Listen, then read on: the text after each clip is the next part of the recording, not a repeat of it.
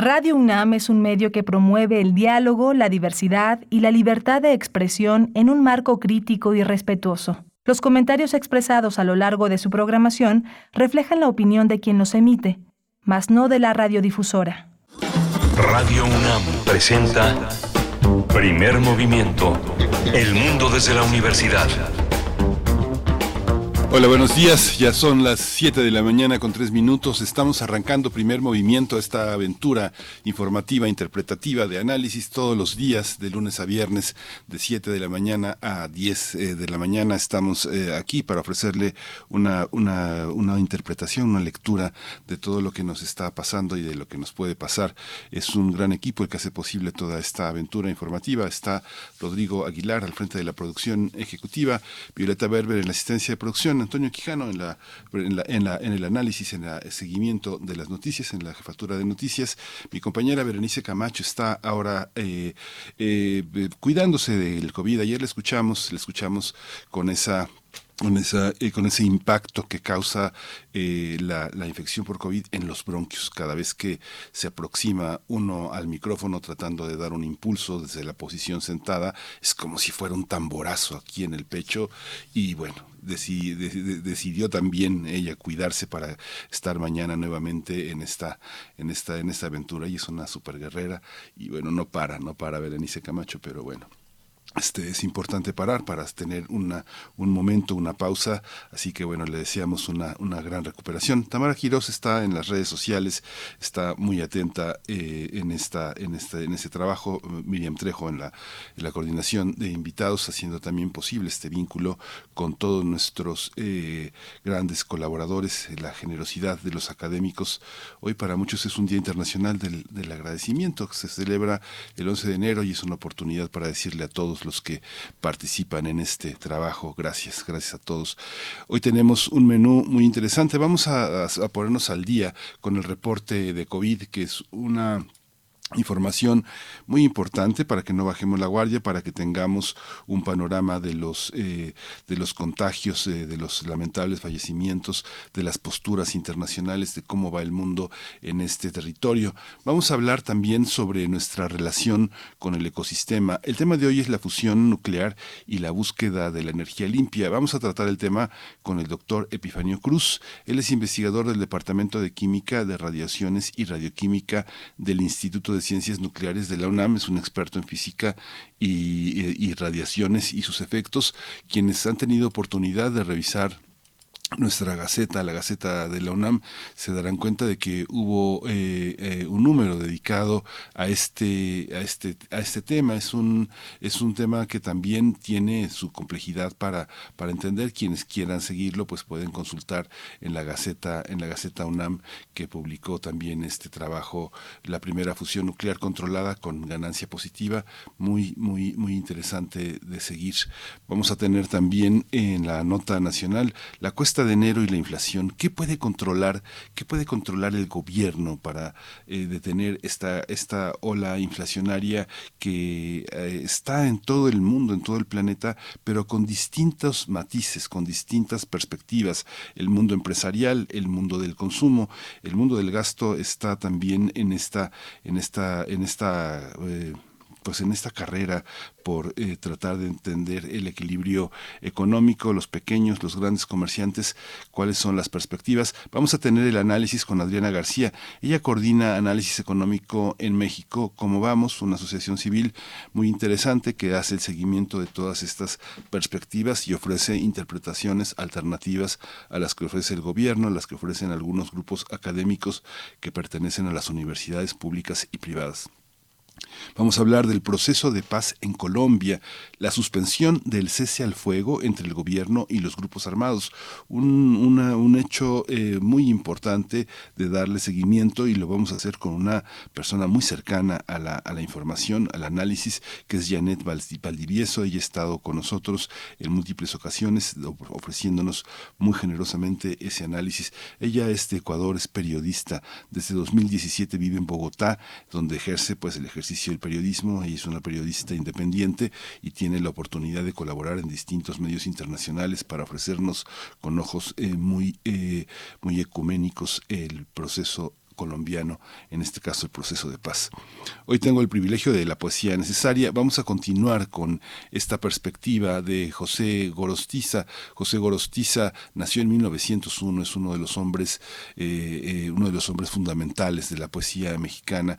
Él es tabasqueño, él nació en Villahermosa, pero murió, murió en la Ciudad de México hace 50 años, murió en marzo, pero eh, quisimos empezar el año, quise empezar el año ofreciéndoles una perspectiva de uno de los poemas más espectaculares de la lengua, uno de los poemas largos, una experiencia muy importante que está en el rubro de la experiencia gongorina, como decía José Emilio Pacheco, Octavio Paz, una, una de las presencias fundamentales. Lo vamos a poner en su voz, en su voz, una voz misteriosa. A algunos no les gustan las, las, las poesías leídas por algunos de sus propios autores, pero es muy interesante escuchar esa intensidad particular, esa voz tan límpida que, este, que expresa un poema tan complejo que no para. Vamos a escuchar el fragmento de Inteligencia en Llamas, que es una una referencia muy muy conocida entre quienes les gusta la literatura. Eh, vamos a tener también el análisis de los 29 años del EZLN, vamos a analizarlo con Fortino Domínguez Rueda, él es Oque de Chapultenango en Chiapas, él es historiador, antropólogo, miembro del Centro de Lengua y Cultura Soque, es profesor investigador en la UDG, en la Universidad de Guadalajara, así que bueno, va a ser muy interesante conversar con, con, con, él, con esta perspectiva sobre los casi 30 años del ZLN. El crisol de la química es para cerrar este miércoles, este miércoles con una visión eh, muy interesante que tiene el doctor Plinio Sosa de la química. Siempre ofrece una perspectiva cultural, poética, ensayística, de difusión, de gran difusión. El tema de hoy es el fosgeno y la presunción de inocencia. Eh, Plinio Sosa es académico de, de tiempo completo en la Facultad de Química, está dedicado a la docencia, a la divulgación de la química, que no es cualquier cosa, es algo extraordinario y tener el privilegio de escucharlo y de ver su análisis, pues es una, una cuestión muy importante. Pues nos vamos a ir, nos vamos a ir con nuestro eh, análisis eh, diario, el reporte de COVID que hacen las autoridades y que ahora nosotros les presentamos semanalmente. COVID-19. Ante la pandemia, sigamos informados. Radio UNAM. En los últimos siete días se han registrado 136 nuevos decesos. El número de fallecimientos de la enfermedad llega ya a 331.333 lamentables decesos. De acuerdo con el informe que ofrecieron ayer las autoridades sanitarias, en este mismo periodo, en estos últimos siete días, se han registrado 31.558 nuevos contagios. Los casos confirmados entonces se aumentan a 7.284.502. En la información internacional, la OMS, la Organización Mundial de la Salud, recomendó a pasajeros de vuelos de larga distancia que usen cubrebocas. Los funcionarios de la OMS tampoco descartan que Europa vuelva a adoptar restricciones de viaje a medida que aumentan los casos de COVID-19 en China y en Estados Unidos. Hans Kluge, director regional de la OMS para Europa, dijo que una amenaza podría provenir de una nueva variante de preocupación en cualquier momento y en cualquier lugar no hay que bajar la guardia. En la información que viene de la UNAM, a partir de eh, mañana y hasta finales de febrero va a poderse apreciar el paso del cometa C2022E3, conocido como ZF. Es el tercero descubierto el año pasado y que fue encontrado mediante el proyecto Swiki Transient Facility. Así lo explica Julieta Fierro, investigadora, notable investigadora del Instituto de Astronomía de la UNAM. Eh, la doctora Fierro dijo que a medida que se acerque al Sol, este objeto va a incrementar su brillo. Este, esto se debe a que la posición no será posible observar desde su clásica cauda o la cola, por lo que va a ser visible como una pelota brillante. La última vez que este cometa transitó por el sistema solar fue hace 50.000 años. Así que bueno, vale muchísimo la pena acercarse y mirar al cielo, mirar esta exposición tan interesante.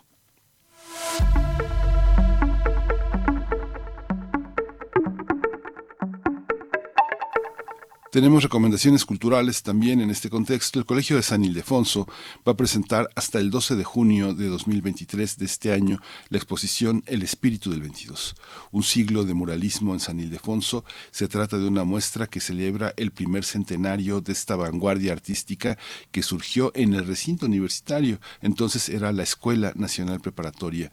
Si no ha ido tiene que ir a ver estos murales extraordinarios. Es una exposición que está conformada por obras de Diego Rivera, Fernando Leal, Jean Charcot, Fermín Revueltas, Ramón Alba de la Canal, José Clemente Orozco y David Alfaro Siqueiros. Los horarios de visita al Colegio de San Ildefonso es de martes a domingo, de 11 a 5 y media de la tarde, así que tome medidas para que sea, sea provechosa su visita. Se pagan 50 pesos de entrada, hay 50% de descuento a estudiantes y maestros. Eh, la entrada es libre a menores de 12 años y personas eh, que tienen eh, más de 60 años. Así que bueno, aproveche esta, esta oferta de nuestra universidad. Vamos a ir, vamos a ir con música, vamos a, inaugurar este día, este día musical con de Aura de Aura Bay Chilin.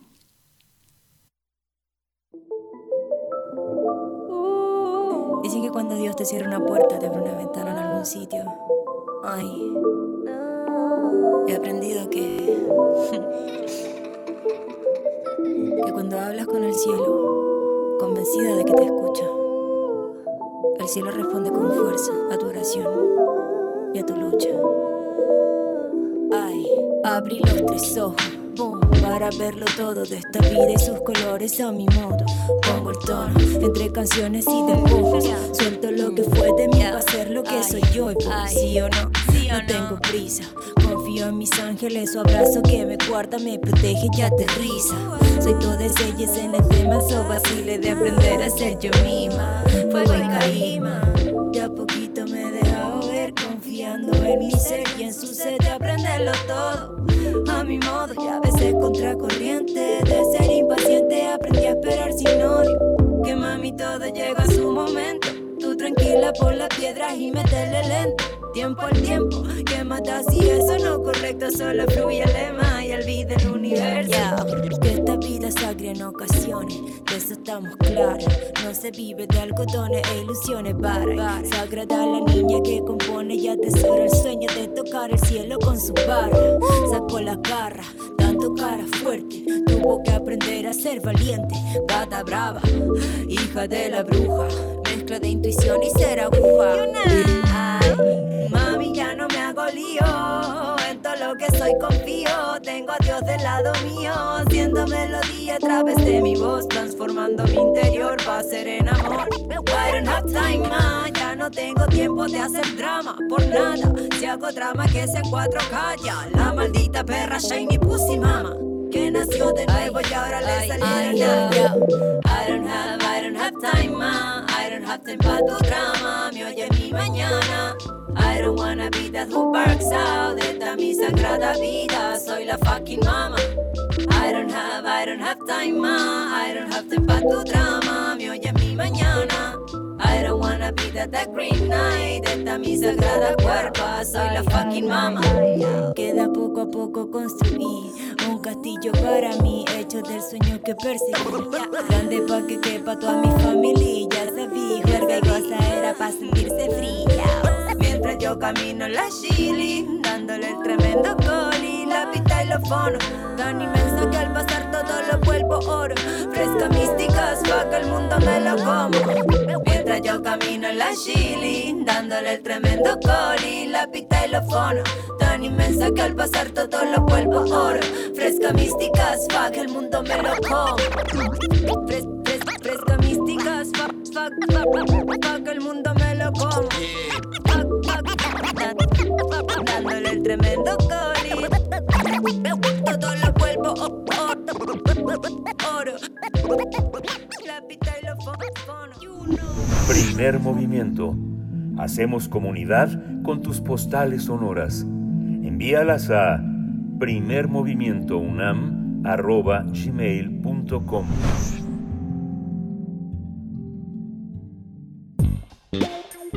pensar y accionar sobre nuestra relación con el ecosistema.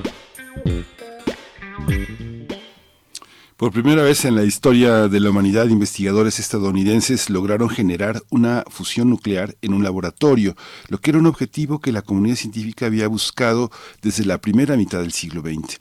El Departamento de Energía y la Administración Nacional de Seguridad Nuclear en los Estados Unidos anunció que se trata de un importante avance científico que se está gestando desde hace décadas y que allanará el camino para los avances de la defensa nacional y el futuro de la energía limpia. Eso dijeron, de acuerdo con la Secretaría de Energía de Estados Unidos, este trabajo va a ayudar a resolver los problemas más complejos de la humanidad, como proporcionar energía limpia para combatir el cambio climático y evitar las pruebas nucleares. Eh, pese a que se trató de un experimento que duró segundos y solo fue producido en un laboratorio a una escala muy pequeña, se trató de un hecho histórico que puede llegar a cambiar la forma de producir la energía en el futuro implicaría dejar de lado el uso de combustibles fósiles altamente contaminantes a cambio de generar energía por fusión nuclear que es limpia, barata y básicamente ilimitada. Eso dicen. Tendremos una conversación sobre este tema, el anuncio de los científicos de Estados Unidos de producir energía con una reacción de fusión nuclear y está con nosotros el doctor Epifanio Cruz. Él es investigador del Departamento de Química de Radiaciones y Radioquímica en el Instituto de Ciencias Nucleares de la UNAM. Es un experto en física de radiaciones y sus efectos. Le doy la bienvenida, doctor Epifanio Cruz. Bienvenido, buenos días, buen año. Sí, buen año a todos, buen año a todos y también pues un abrazo grande de inicio de año allá en Carina y a todos los que hacen posible. Muchas eh, gracias, doctor. Muchas gracias por el enlace. Un tema complejo, un tema complejo. Lo hemos abordado en distintas ocasiones y distintos, desde distintas perspectivas han señalado que hay muchos mitos sobre el tema de la energía nuclear. ¿Usted nos podría un poco decir que, en, qué, en qué consiste esta, esta, esta situación y cómo, cómo enfrentarla desde el país en el que vivimos? Sí, eh, mira, voy a explicarlo en términos de, público no tanto en, el público de, colegas, expertos. Eh, al público podríamos explicarle esto que para la producción de energía nuclear, eh, la energía nuclear le llamamos así porque es capaz de producirse pues a través de las reacciones de, átomos y, y, estos átomos generalmente, pues históricamente, el desarrollo de, de, aquel proyecto Manhattan que dio origen a las bombas atómicas, al armamento atómico, incluso de hoy día, pues está basado esencialmente en la producción de energía en reactores atómicos de fisión, esto es, se rompen los átomos para liberar una gran cantidad de energía y lograr entonces tener un tendido a la red eléctrica para que esta energía pues se produzca y se vaya hacia el consumidor de las grandes ciudades. Pero eh, cuando pues eh, las, las, investigaciones científicas se dieron cuenta de que había objetos como las estrellas, y una de las preguntas era, pues, ¿qué harán las estrellas? Entonces, ¿de dónde tienen la energía? ¿no? Y entonces, eh, en las estrellas lo que está ocurriendo es que eh, los eh, átomos ligeros, el primer elemento de la tabla periódica, que es el hidrógeno, pues resulta que están ricos de hidrógeno. Y entonces esto hace junto eh, pues va produciendo helio en las reacciones nucleares que se producen ahí. Pero la gran pregunta era, pues, ¿cómo, cómo ocurre eso? Y bueno, pues e, es muy simple de explicarlo en términos de, de, los átomos ligeros, que es el hidrógeno, el segundo elemento de la tabla periódica es el helio, que tiene ya dos electrones, el hidrógeno tiene solamente un electrón, pero no tiene neutrón el hidrógeno. Entonces, una de las eh, de las investigaciones que por las cuales la gente comenzó a hacer química nuclear, física nuclear, etcétera, se dan cuenta de que efectivamente la reacción nuclear que ocurre es eh, entre dos, prácticamente entre un eh, ion, entre un átomo, que se deriva a su vez del hidrógeno vía reacción atómica. Entonces este hidrógeno que tiene ahora eh, un neutrón con un protón, que son partículas que forman el núcleo de cada átomo, y en cambio hay otro que tiene dos neutrones y un protón. Esto es eh, cuando se le agrega un neutrón al primero, que vamos a llamarle deuterio. Este se llama tritio porque ya tiene tres partículas dentro en el núcleo. El deuterio tiene dos.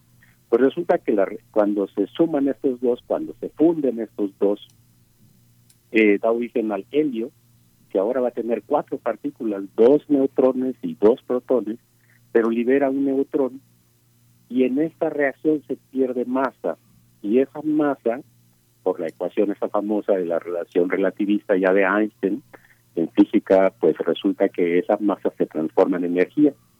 Y esa energía que se calcula digamos de manera sencilla, pues es alrededor de 17.9 millones de electronvolts, o sea, es una energía que no, no es despreciable, es una energía bastante alta.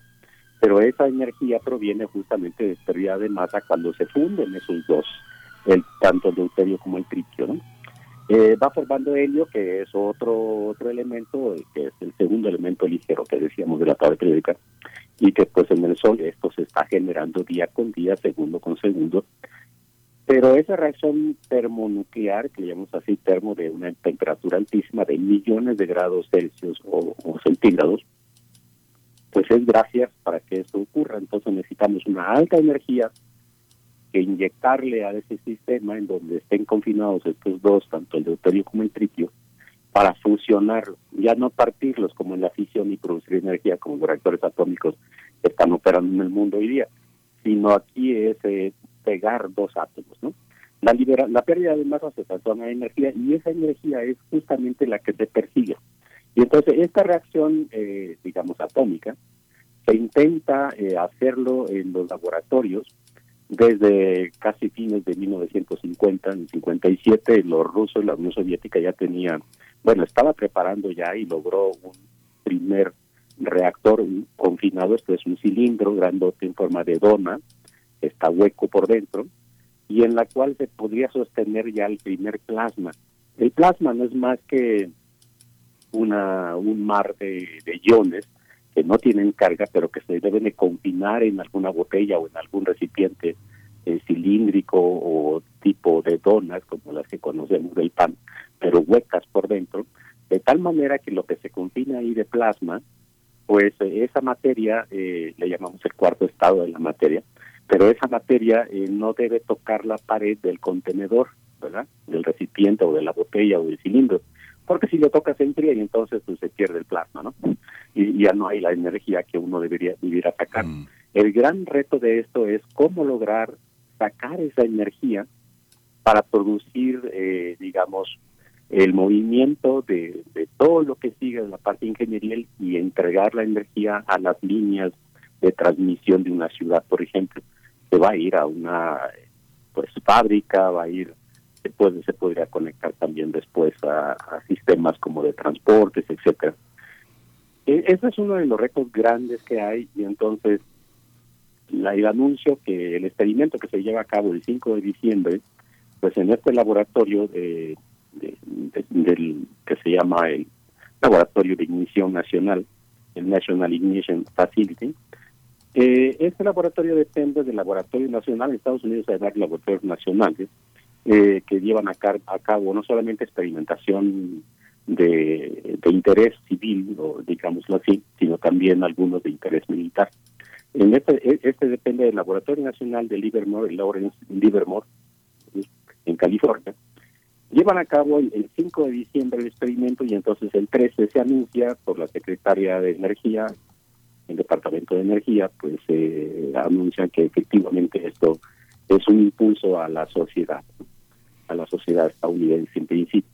Entonces, pero es un anuncio que a mi juicio creo que es importante. El hecho de producir eh, una... Eh, ¿Por qué es importante? Porque se produce por primera vez, eh, haciendo las cuentas, pues se produce, digamos que 1.15 millones de, de unidades de energía, más que lo que se pudo haber, este, digamos, entregado al sistema final.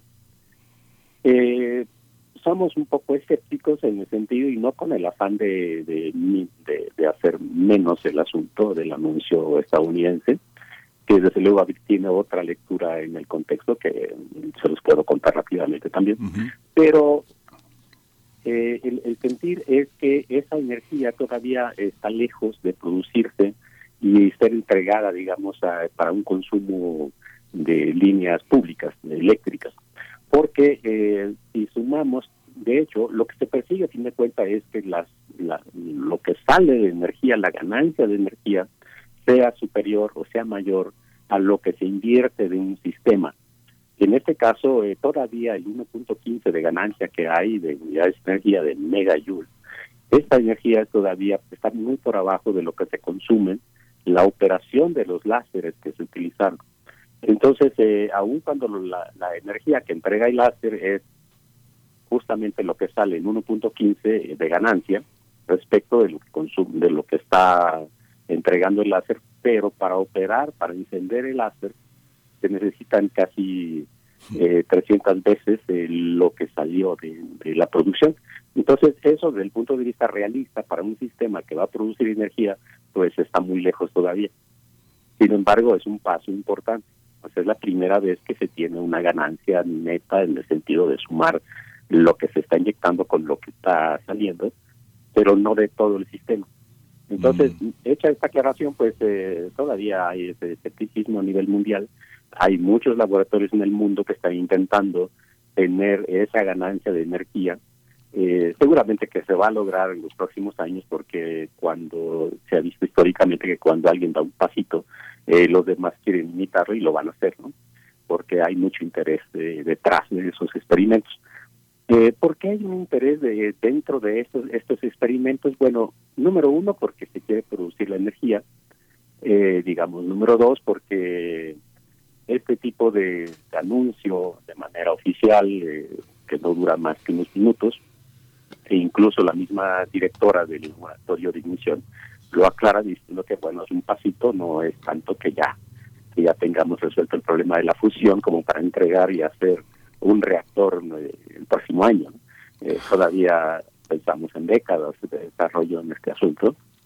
el, el, número tres, diría yo que la Junta con Pegado, que es un asunto de, seguridad nacional, en el sentido de que las pruebas atómicas hoy día pues resultan muy caras. Y prácticamente eh, el medio ambiente ya lo tenemos muy paliado, muy contaminado de tal suerte que incluso los acuerdos internacionales pues ya, ya están prohibidas las, las pruebas atómicas.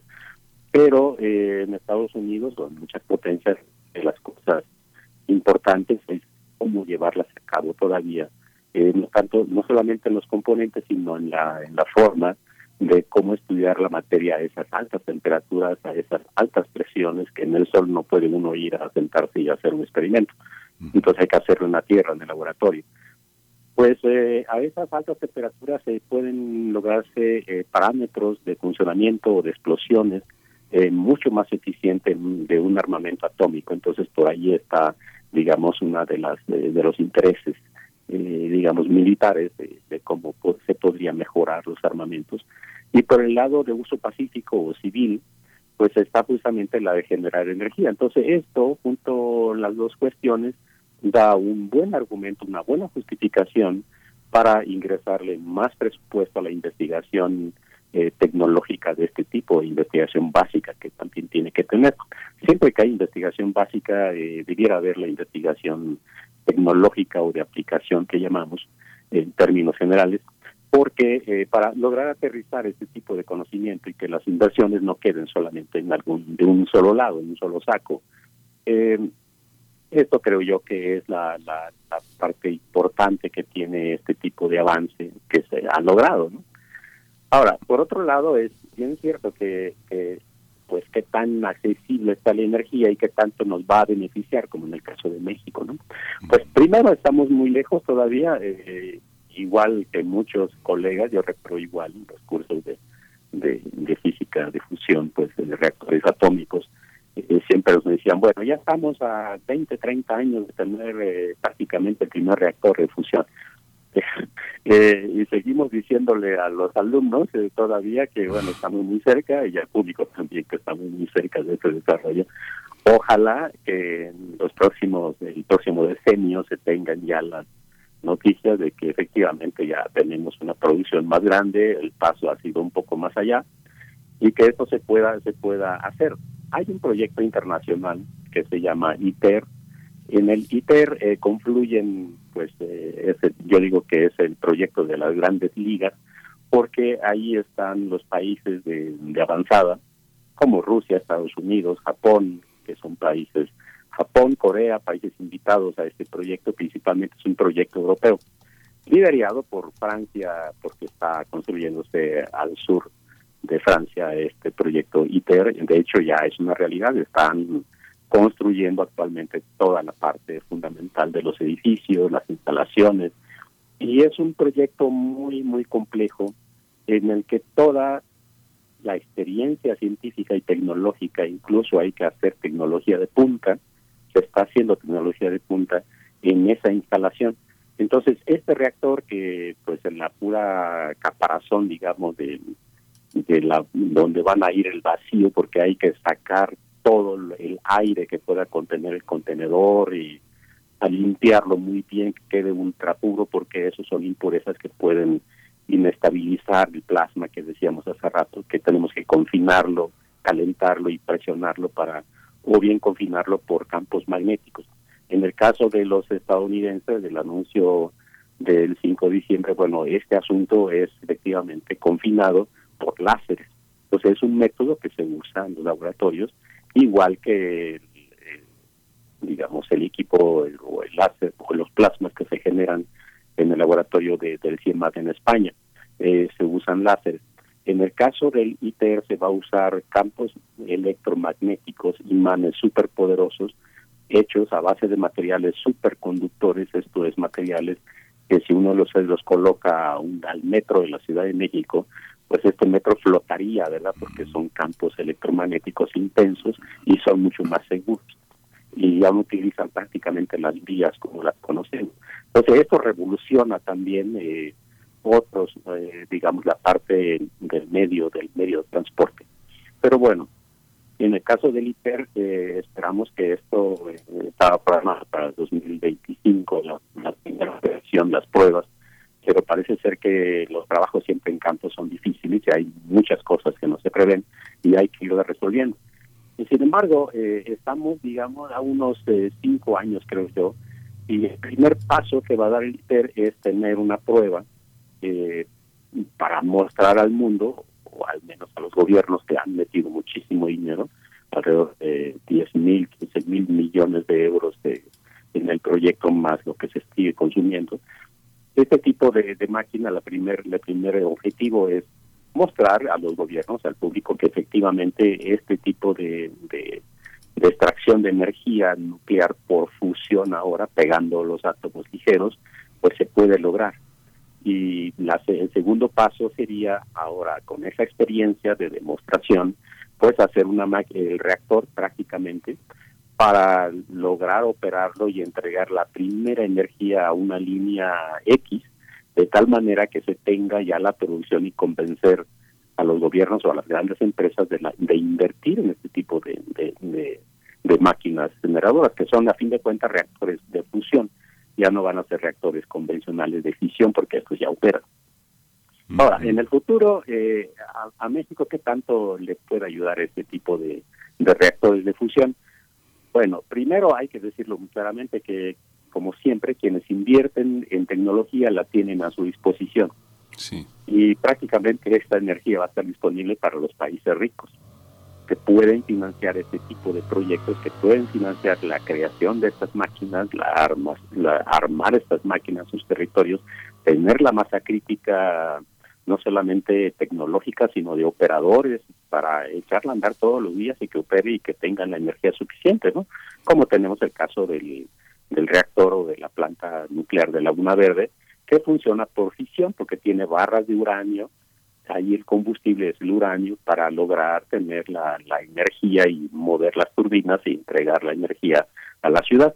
En el caso del reactor de fusión, sí necesitamos también personal altamente calificado. Entonces, apenas estamos, eh, digamos, a tiempo, entre comillas, de, de tener, de formar nuevos eh, nueva, nueva infraestructura humana eh, en conocimiento para, en dado el caso, llegar a tener, digamos, operadores, llegar a tener eh, tecnólogos, científicos en el área que hace falta bastante, eh, sobre todo en física de plasma. Entonces, yo creo que, en mi opinión, es el asunto de que sí podemos podemos tener ese personal calificado de aquí a varios años, todavía 30, 15 años más o menos. Eh, y finalmente, una de las cuestiones que, que, tanto nos puede resolver el asunto, primero, como siempre, un producto cuando sale al mercado pues es caro y se va, digamos, abaratando conforme el, el consumo o la compra es más elevada porque empiezan a disminuir el costo de, la, de, las materias eh, con las cuales se hace o de los metales o de las implantaciones, etcétera, etcétera. Y a fin de cuentas, eh, se prevé que, eh, que a nivel mundial los reactores de fusión, por lo menos, van a ser una fuente más de energía. O sea, no va a ser la panacea y ya mañana tenemos el reactor o en 50 años un reactor que ya es nos da la energía autosuficiente, no. Eh, la, gente que, que pronostica el consumo de energía a nivel global estima que más o menos sería como el 20% eh, de ayuda como una fuente de energía que va a entregar el 20% del 100% que se va a consumir, porque hay que considerar que la población... Eh, Ahí se desconectó. Eh, sigue ahí, doctor eh, Epifanio Cruz. Yo creo que se desconectó. Es, es muy interesante toda la explicación. Y bueno, ¿ya, ¿ya se recuperó? Ah, perdón. Ya, ya, ahí está, de nuevo. Sí, eh, entonces a nivel global decía yo que los reactores de fusión eh, van a entregar como el 20% de, de la energía que se consume actualmente en el mundo, porque hay que considerar que efectivamente la población sigue creciendo eh, cada vez vemos a China, por ejemplo, con miles de millones de, de, habitantes, y eso y se vuelve un problema crítico, incluso hasta de, manejo de la población, ¿no? Cómo entregarle los recursos, cómo hacer que los servicios lleguen. Entonces, el reactor de fusión, eh, los chinos están muy avanzados también en el área de fusión, hay que decirlo claramente. Japón tiene igual sus reactores tipo tokamak, los tokamaks es un tipo de máquina que pues gracias al invento soviético de los del 57 se ha propagado y ese conocimiento ha sido ya a, nivel mundial. Entonces, el tokamak significa algo así como eh, pues el gas caliente, plasma, a fin de cuentas. Entonces, eh, estas máquinas que funcionan a base de confinamiento magnético, en cambio el, caso de, de, estadounidense funciona a base de láseres, le llamamos confinamiento inercial porque se entrega energía para lograr tener este tipo de reacción. Eh, ¿Cómo funciona este asunto? El caso del norteamericano, bueno, lo que pasa es que se hacen esferitas muy pequeñitas del orden de un centímetro por siete milímetros casi de diámetro. Es pequeñitos o esferas muy pequeñitas que se confinan en este recipiente que ya está al vacío, son recipientes enormes. En el caso del ITER, eh, el recipiente de vacío solamente mide alrededor de 15 metros es un edificio prácticamente. Esto hace una empresa muy difícil de llevarse a cabo. Pero eh, se calienta de tal manera estas esferas muy pequeñitas que están hechas a base de deuterio y tritio para que se fusionen, se peguen entre ellas, los núcleos se compartan y esa energía que se libera es la que queremos obtener. Entonces, eh, cuando se calienta por los láseres, eh, estas esferas, eh, eso es un, sola, un solo disparo, digamos, es como atinarle con una bala a un balín muy pequeñito, muy confinado. Entonces, calienta tanto que alcanza millones, puede alcanzar 100 millones, 200 millones de grados Celsius, es una energía impresionante, con una presión elevadísima para que esta fusión, fusión ocurra, o sea, se fundan los dos. Entonces, eh, pero eso es un disparo. Eh, la ganancia que se tiene de eso es lo que se ha estado platicando. Y sin embargo, hay que hacer una gran cantidad de esos disparos, una gran cantidad de estas esferitas cayendo y atinándole, para que se pueda mantener esa reacción de fusión y tener la energía que se está ganando. Ese es el gran reto tecnológico. Eh, la parte científica, digamos que está un tanto resuelta, pero la parte tecnológica siempre es es lo que finalmente si se trasciende, si se logra, pues ya está del otro lado con aplicaciones para la sociedad. Bueno, pero el, decía yo que el consumo largo que tenemos en el mundo es muy alto y ojalá que este 20% que se estima a nivel global que, que, se, que entregarían los reactores de fusión, pues sería muy bienvenido. Entonces yo creo que para el caso americano, eh, en México tiene un área muy, muy grande de, insolación, entonces nos favorece mucho la presencia del sol, aunque hay días como estos que amanecen un poco nublados y hay poca. Entonces son fuentes intermitentes. Esas fuentes intermitentes de energía aún así son muy favorables para el país. Tenemos una gran eh, cantidad de desierto en la parte norte del país que se puede aprovechar. Tenemos viento en la parte de Oaxaca que se pueden aprovechar todavía más tenemos las zonas de los océanos, el, Pacífico y el Índico, en donde podemos tener también eh, vientos para aprovecharlos. Eh, esta, estas fuentes de energía limpia sí las podemos, podríamos aprovechar y deberíamos estar ya invirtiendo muchísimo dinero en ello para lograr eh, una, una compensación cada vez más grande. Y afortunadamente la energía limpia en México ha tenido, digamos, ese tipo de, de crecimiento lento, pero ha habido. Y hoy día, pues ya con las exigencias de México insertado en el Tratado de Libre Comercio, eh, que se ha discutido mucho en estos días en, en México, afortunadamente, eh, pues ya vemos que efectivamente hay una, una, al menos el interés regional de como, como continente americano, o al menos los tres países del norte, eh, sí hay el interés de esa inversión hacia las energías limpias, y dentro de esas energías limpias justamente están los reactores de fusión o los reactores de fisión, reactores nucleares. Entonces, el reactor de fusión, en el, para, perdón, para México el asunto es que eh, debe de estarle apostando más a las energías eh, que son generadas por el sol, las fotovoltaicas, por ejemplo, esa energía se capta por paneles, se incide eh, sobre, se colecta sobre pues un horno de alta temperatura, la cual ahora sí mueve las turbinas, se genera la electricidad y podemos entregar a la sociedad esa energía que se va a consumir para la producción de bienes para la misma sociedad. Entonces, eh, este asunto, eh, a fin de cuentas, eh, es vía la energía solar, pero cuando usamos hidrógeno, que es el caso de la fusión, pues en realidad el hidrógeno también tiene su, su parte muy bonita, ¿no? Recordemos que incluso hay ya autos operando que cuestan alrededor de un millón y medio en adelante de pesos mexicanos, autos que están probándose en Alemania, por ejemplo, o, eh, en Países Bajos, en donde estos autos ya están usando pues hidrógeno. Entonces el hidrógeno sigue siendo una, una fuente de energía que tenemos que explotar. Ahora, ¿en dónde encontramos esos elementos? Pues el hidrógeno está presente en la naturaleza, pero podemos hacer, por ejemplo, el deuterio, su derivado, que llamamos isótopo, porque es familia del hidrógeno, proviene del hidrógeno, nada más que se le agrega un neutrón para que sea deuterio, dos neutrones para que sea tritio. El tritio se forma en las capas altas de la atmósfera porque hay radiación cósmica, y esto hace que justamente genere ese tipo de hidrógeno, pero ahora con neutrón dentro, de tal manera que este se vuelva tritio. Y cuando llueve, pues este es arrastrado y se va al mar.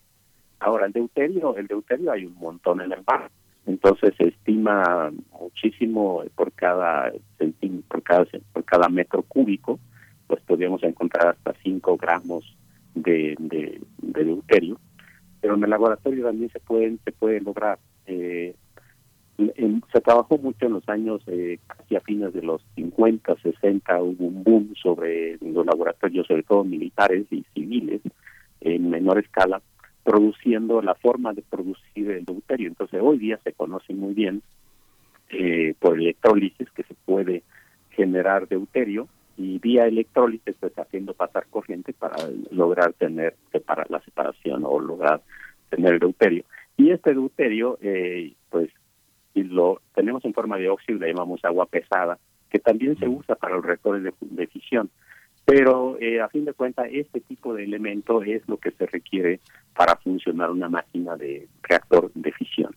Entonces, pues para allá vamos y hay muchos retos y si nos escuchan los estudiantes, pues son bienvenidos a los laboratorios, son bienvenidos a la gente que hace teoría también en plasmas, en reactores de fusión, eh, hoy día se puede interaccionar vía los intercambios de alumnos, intercambios académicos con los grandes laboratorios, eh, donde siempre hace falta este, infraestructura humana, porque pues es lo que de pronto escasea también, no solamente los materiales. Ahora, en términos de los materiales de, del armado de un reactor de fusión, el gran reto siempre es eh, qué le pasa a la dona esa que contiene el plasma, porque eso va a estar súper caliente en algún momento, ¿no? Y el reto científico o tecnológico siempre ha estado mucho puesto la atención en cómo lograr ese tipo de, de, armaduras, ¿no? Eh, sin embargo, estas paredes que son súper limpias, de tipo espejo, etcétera, etcétera, toda la física que hay metida ahí, pues es impresionante, la química puesta ahí, la ingeniería puesta ahí, entonces hay muchísima área de, estudio, muchísima área de investigación, pero las paredes que contienen estos plasmas se dañan y uno de los retos es pues cómo cómo se va a resolver este problema en el futuro, porque es un problema no resuelto todavía. Eh, son paredes enormes en las que fluye plasma, pero eh, dado el calentamiento y la presión se empiezan a dañar. Entonces es más como si se inflaran, como si fuera una, una pelota de, de fútbol que cuando se pincha pues se empieza a desinflar y como que pareciera que está hinchado. ¿no? Ese efecto le pasa a los metales en estas paredes. Entonces, eh, esas paredes de confinamiento, pues hoy día es un asunto de estudio, es un asunto de desarrollo tecnológico. Quien lo logre seguramente va a tener también trascendencia en este tipo de, experiencia tecnológica hacia la aplicación eh, en la industria. Entonces, de ahí es que la industria también está interesada. De hecho, eh, hay países como Estados Unidos, Japón, etcétera, Alemania, eh, Rusia, que la misma industria está poniendo proyectos propios, está financiando parte de los proyectos, pues a cambio de tener justamente transferencia tecnológica para sus procesos industriales, descubrimiento de nuevos materiales, descubrimiento de nuevas aleaciones, eh, aplicaciones de alta temperatura. Eh, desde el punto de vista científico, que se pueden estudiar, por ejemplo, el estado de la materia, los átomos, cuando están a muy alta temperatura. Entonces, estas de, que se llamaron en el pasado, en la década de los 60, 70, átomos calientes, pues la química o la física de átomos calientes también es impresionante de, estudiarlo, ¿no? Que por cierto hoy día se dejó de, lado, pero yo creo que esto del anuncio norteamericano en el sentido de que es también de interés de seguridad nacional, pues va a volver otra vez los ojos a este tipo de temas importantes.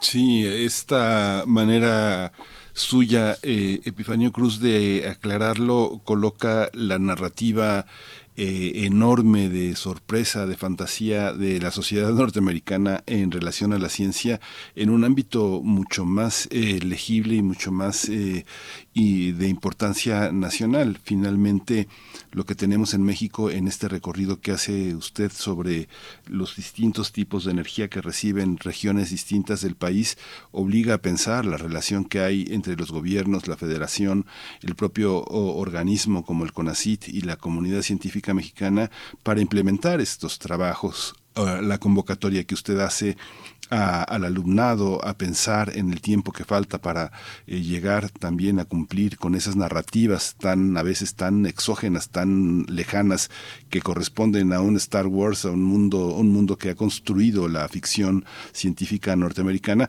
pues es muy interesante porque finalmente lo que usted hace esta mañana es poner los pies sobre la tierra, no dejar de soñar, no dejar de pensar, no dejar de imaginar, pero sí tratar de entender cómo un problema tan importante como este está colocado en un ámbito también que tiene que ver con el desarrollo económico del país, la relación que existe entre nosotros y las empresas, la relación que existe entre las empresas y el mundo, que es esto que eh, limita y diversifica los alcances de, de esta ciencia, ¿no? Sí, eh, fíjate que a nivel a nivel científico, eh, pues es un mundo, digamos que de fantasía. Incluso hubo colegas que, que dijeron, bueno, lo que está la declaración que se acaba de hacer es fantástico, es un mundo de fantasía. Sin embargo, eh, sí, por eso el pie sobre la tierra uno dice, bueno, sí, el hecho de tener una ganancia de 1.15 megajoules, pues ya es bastante logrado en comparación de laboratorios pequeños, entre comillas, que, que están que han estado trabajando durante décadas, ¿no?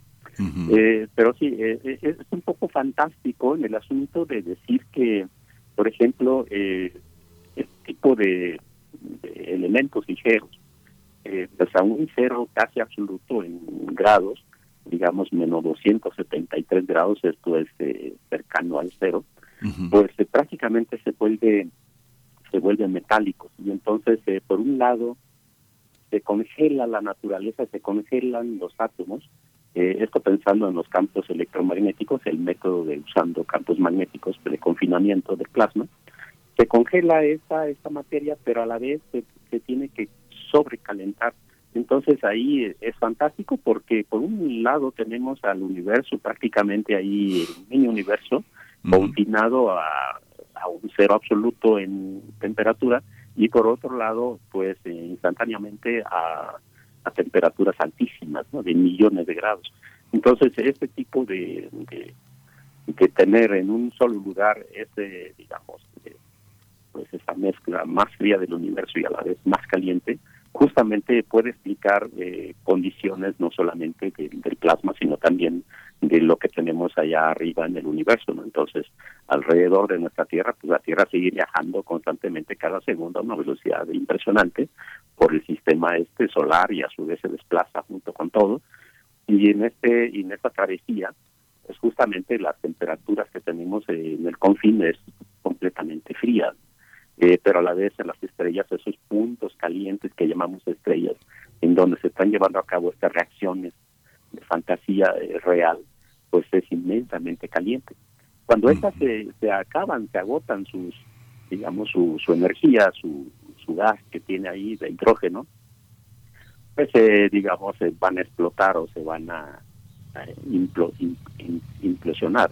Esta, esta explosión justamente pasan a ser lo que los astrónomos llaman supernovas, y esas supernovas pues ya son objetos eh, que están ahí, ¿no? Y, hay muchísimas en el universo, entonces en el universo es una fábrica de, estrellas, unas nacen, otras eh, siguen como nosotros, nos envejecemos, otros eh, van antes eso, etcétera, y vuelven a nacer. Entonces están ricas en carbono, ricas en hidrógeno, en deuterio, en tritio, más las reacciones que sufren altas temperaturas en sus atmósferas internas, pues producen los metales más pesados. Y entonces tenemos la famosa tabla periódica, ¿no? la tabla periódica justamente eh, un hecho demostrable son nuestros nuestras montañas en donde las mineras extraen este tipo de, de, metales ya como pues eh, minerales, ¿verdad? Que van a, a tener una utilidad muy práctica en la sociedad llámese el aluminio, el oro, plata, etcétera, etcétera, todas estas montañas dan la demostración de que efectivamente eh, nuestro universo, pues eh, a fin de cuentas, está compuesto por estos elementos químicos que son interesantes de analizarlo. Cada uno de ellos se comportan diferente, con diferente personalidad, digamos, o propiedades, a temperaturas muy altas, a presiones muy altas, y esto es lo que le pasa al plasma. Sí. Pero ese es el reto grande que hay. Sí, ay doctor, pues con esta conversación que ha sido tan tan rica, bueno, conversación, ¿no? Porque usted nos ha explicado fundamentalmente en qué consisten las cosas, pero lo que nos deja ver, en resumen también, es que un científico que imagina, que desea, que piensa las cosas como usted nos está mostrando, nos también nos indica que la vida puede ser de otra manera y, y, es esa vida en la que no importa el dinero, sino importa la imaginación y lo que podemos hacer en favor de los seres, de los seres humanos y de todas las cosas vivas en este planeta. Muchas gracias, doctor Epifanio Cruz, por esta mañana, investigador del Departamento de Química de Radiaciones y Radioquímica en el Instituto de Ciencias Nucleares de la UNAM. Muchísimas gracias, doctor. Siempre es una lección conversar con usted. Muchas gracias por su generosidad. Muchas gracias también por la invitación y dirigirme al público, que es lo que nos interesa también llegar. Muchas gracias y buenos días. Gracias, doctor. Pues vamos a ir con música para cerrar esta primera hora de primer movimiento. Vamos a escuchar de Chicano Batman eh, Black Lipstick y quédese con nosotros. Nos vemos en la siguiente hora.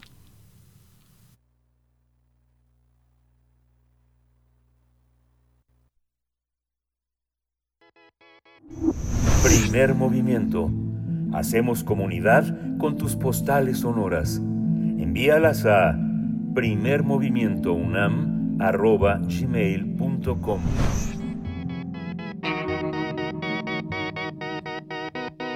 Her blood was red, but now it's blue.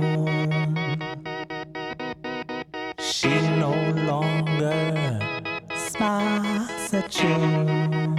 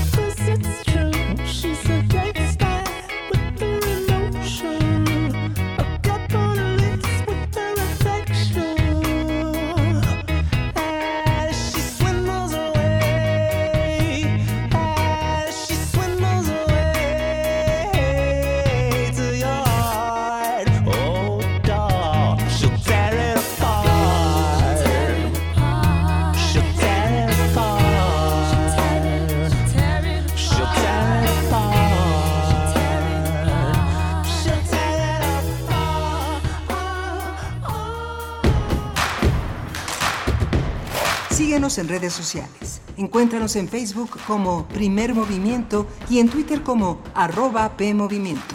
Hagamos comunidad.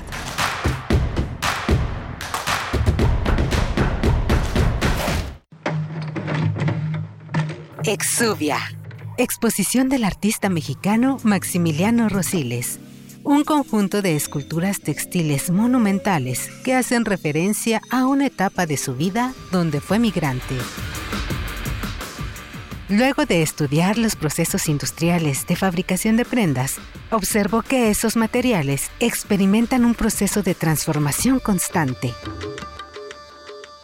Galería Sur del Museo Universitario del Chopo. Invita el Museo Universitario del Chopo y la Coordinación de Difusión Cultural UNAM. Yo tramité mi INE en México. Y yo en el extranjero. Mi INE es muy confiable porque tiene elementos que la hacen muy segura y es gratuita. La mía también. Con mi INE puedo votar, identificarme y hacer trámites bancarios en todo México. Con la mía también. Si tienes algún familiar o amistad que viva fuera del país, recuérdale que la INE del extranjero tiene el mismo valor que la de México y es válida para votar, identificarse o hacer cualquier trámite en territorio mexicano. Mi INE es mi voz en México. Y en el extranjero. ¿Qué buscabas, Linda? ¿Te puedo refrescar? No, tiene mucha azúcar que causa obesidad y diabetes. Los alimentos saludables te damos vitaminas y minerales para fortalecer tu cuerpo. Estamos al 2 por 1 Yo y galletas sabor chocolate. Uy, está lleno de calorías. Que se convierten en grasa, que provoca obesidad y hasta cáncer. Yo me quedo con ustedes. Con tanto sello, hace daño. Checa el etiquetado y elige alimentos saludables. Secretaría de Gobernación. Gobierno de México.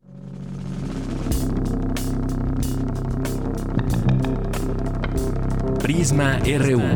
Relatamos al mundo. Un informativo con visión universitaria. Noticias, análisis, debate. Prisma RU. Conduce Deyanira Morán. Te invitamos a escucharnos de lunes a viernes, de 1 a 3 de la tarde. 96.1 de FM. Radio UNAM. Experiencia Sonora.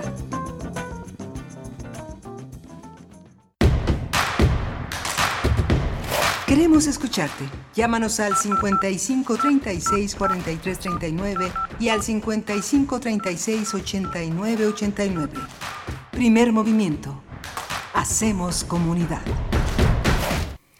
Hola, buenos días. Ya son las 8 de la mañana con dos minutos. Estamos de regreso aquí en primer movimiento. Estamos en Radio UNAM, en Adolfo Prieto 133, aquí en la colonia del Valle haciendo posible esta aventura interpretativa, informativa que se llama Primer Movimiento y que hacemos con muchísimo gusto todo un equipo que está eh, repartido en distintas tareas. Está Tamara Quiroz en, la, las redes sociales, muy atenta a todo lo que sus generosos comentarios, su participación, su, su, su forma de hacer comunidad en este, en este, eh, en este contexto informativo nos da muchísima, muchísima alegría y nos, eh, nos coloca en un sistema, en un ámbito de muchísima responsabilidad para responder a sus preguntas, a sus cuestionamientos. Muchas gracias por estar con nosotros. Antonio Quijano en la jefatura de noticias, eh, eh, Miriam Trejo en la coordinación de invitados, que hace posible que tengamos a todas estas figuras a todas estas personas, investigadores, académicos, eh, intelectuales, periodistas que participan para ofrecernos una posibilidad de estar todos los días eh, eh, al alcance de la información, de las preguntas que la dinámica social nos presenta todos los días y que los grandes investigadores, los grandes universitarios pueden responder. Hoy no está Berenice eh, Camacho eh, compartiendo los micrófonos con su servidor Miguel Ángel Quemain porque tiene está recuperándose de, de, COVID sus bronquios están lastimados su garganta su voz este tiene que descansar. Así que bueno mañana va a estar esta esta periodista esta guerrera esta gran conductora que es Berenice Camacho con nosotros. Está Rodrigo Aguilar en la producción ejecutiva Violeta Berber en la asistencia de producción Arturo González eh, debe estar en la cabina no lo veo pero este allá allá debe debe de estar, eh, ahí debe de estar. Así que le agradecemos mucho que esté con nosotros. Tenemos una hora, tuvimos una hora fantástica con el doctor Epifanio Cruz que nos pone los pies en la tierra sobre el tema de la fusión nuclear a partir de un anuncio que se hizo en Estados Unidos y que nuestra Gaceta de la UNAM el lunes pasado publicó de una manera amplia, de una manera muy interesante sobre la discusión que generó el experimento que en Estados Unidos eh, les da muchas esperanzas para que las cosas cambien o se hagan de otra manera. El National Ignition Facility, que ha buscado en las últimas décadas conseguir una fusión nuclear con ganancia positiva alrededor del mundo con otros proyectos que buscan lo mismo, con una, eso que llaman el ITER, que es el International Thermonuclear Experimental Reactor, que se utiliza una técnica de confinamiento magnético para producir energía. Todavía se, se produce menos de la que se invierte para generarla, pero Epifanio Cruz nos puso en el orden de esta, de esta eh, eh, importante tema. Vale la pena que después lo escuche con más calma en el, en el podcast, sobre todo si se dedica a la docencia de la, de la ciencia Va a ser muy interesante para sus alumnos escuchar el testimonio del doctor Epifanio Cruz. Vamos a tener ahora la cuesta de enero y la inflación con Adriana García, coordinadora de análisis económico en México, cómo vamos. Y vamos a tener también, vamos a hablar del proceso de paz en Colombia eh, la suspensión del cese al fuego entre el gobierno y los grupos armados. Hay este eh, Janet Valdivieso, periodista ecuatoriana, que desde 2017 está ya en Bogotá eh, y observando toda la situación desde, esta, desde este privilegio que es el periodismo independiente y cierta extranjería que nos permite ver a los otros desde una, desde una visión más eh, amplia, más ecuménica, más eh, profunda. Ahí va a estar Janet Valdivieso. Y bueno, pues nos vamos, nos vamos con esta con esta información. Si ya está, si Rodrigo Aguilar me da carta abierta, pues vamos con la nota nacional. Nota Nacional.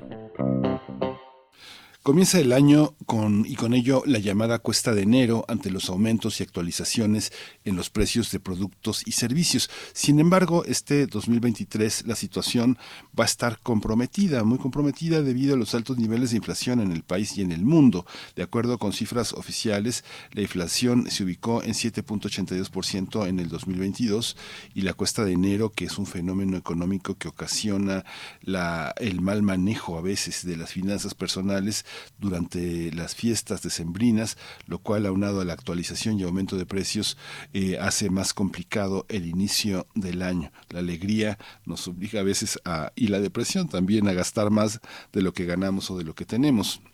La razón es que en este 2023 se arrastra una inflación que ha tocado máximos históricos desde el año pasado y que de acuerdo con el Banco de México, que es eh, un organismo muy importante para entender esta estimación, eh, va a ser hasta el 2024 cuando la inflación regrese al objetivo del 3%. Muchos especialistas recomiendan que para la cuesta de enero sea, sea más ligera, se haga un presupuesto que contemple sobre todo el pago de servicios fijos como teléfono, luz, agua, así como servicios que se tengan contratados y si se tiene una deuda pues hay que liquidarla lo antes posible. Muchas medidas que tienen que ver con nuestra vida cotidiana, ¿no? Hay eh, algunos impuestos que han aumentado, como la verificación, eh, como los refrescos, los cigarros, que ojalá y no los consuman, pero bueno, ahí están. Ya se registró un aumento del impuesto del EPS, que es un impuesto de productos que tiene el gobierno, que regula el gobierno, para aligerar o apretar situaciones económicas. Y bueno, ya está con nosotros Adriana García, que coordina el análisis económico en México, cómo vamos, y que nos habla pues de los datos del cierre de inflación en 2022 y, y, cómo, cómo amanecemos a este 2023. Adriana García, buenos días, feliz año, gracias por estar con nosotros. Muy buenos días, muy feliz año y muchas gracias por la invitación. Gracias, Adriana. ¿Cómo empezar a entender? Hay una parte, hay distintas, eh, distintas definiciones de la inflación. ¿Por cuál quieres que, que, empecemos? ¿Empezamos por lo, por lo macro, por las medidas que el gobierno ha implementado para detenerla? Claro, primero tenemos que entender que la inflación es el aumento sostenido de los precios en el tiempo. Y en México esta se mide a través del Índice Nacional de Precio del Consumidor es una canasta de casi 300 productos genéricos que se miden de forma quincenal por el INEGI eh, a lo largo del territorio nacional. Eso nos permite tener eh, medidas de cuál ha sido el incremento de los precios por componentes o eh, productos genéricos, como podemos hablar más adelante si quieres de un producto clave en la alimentación de los mexicanos, como lo es la tortilla de maíz, pero también nos da eh, información de qué está pasando en las ciudades o en los estados.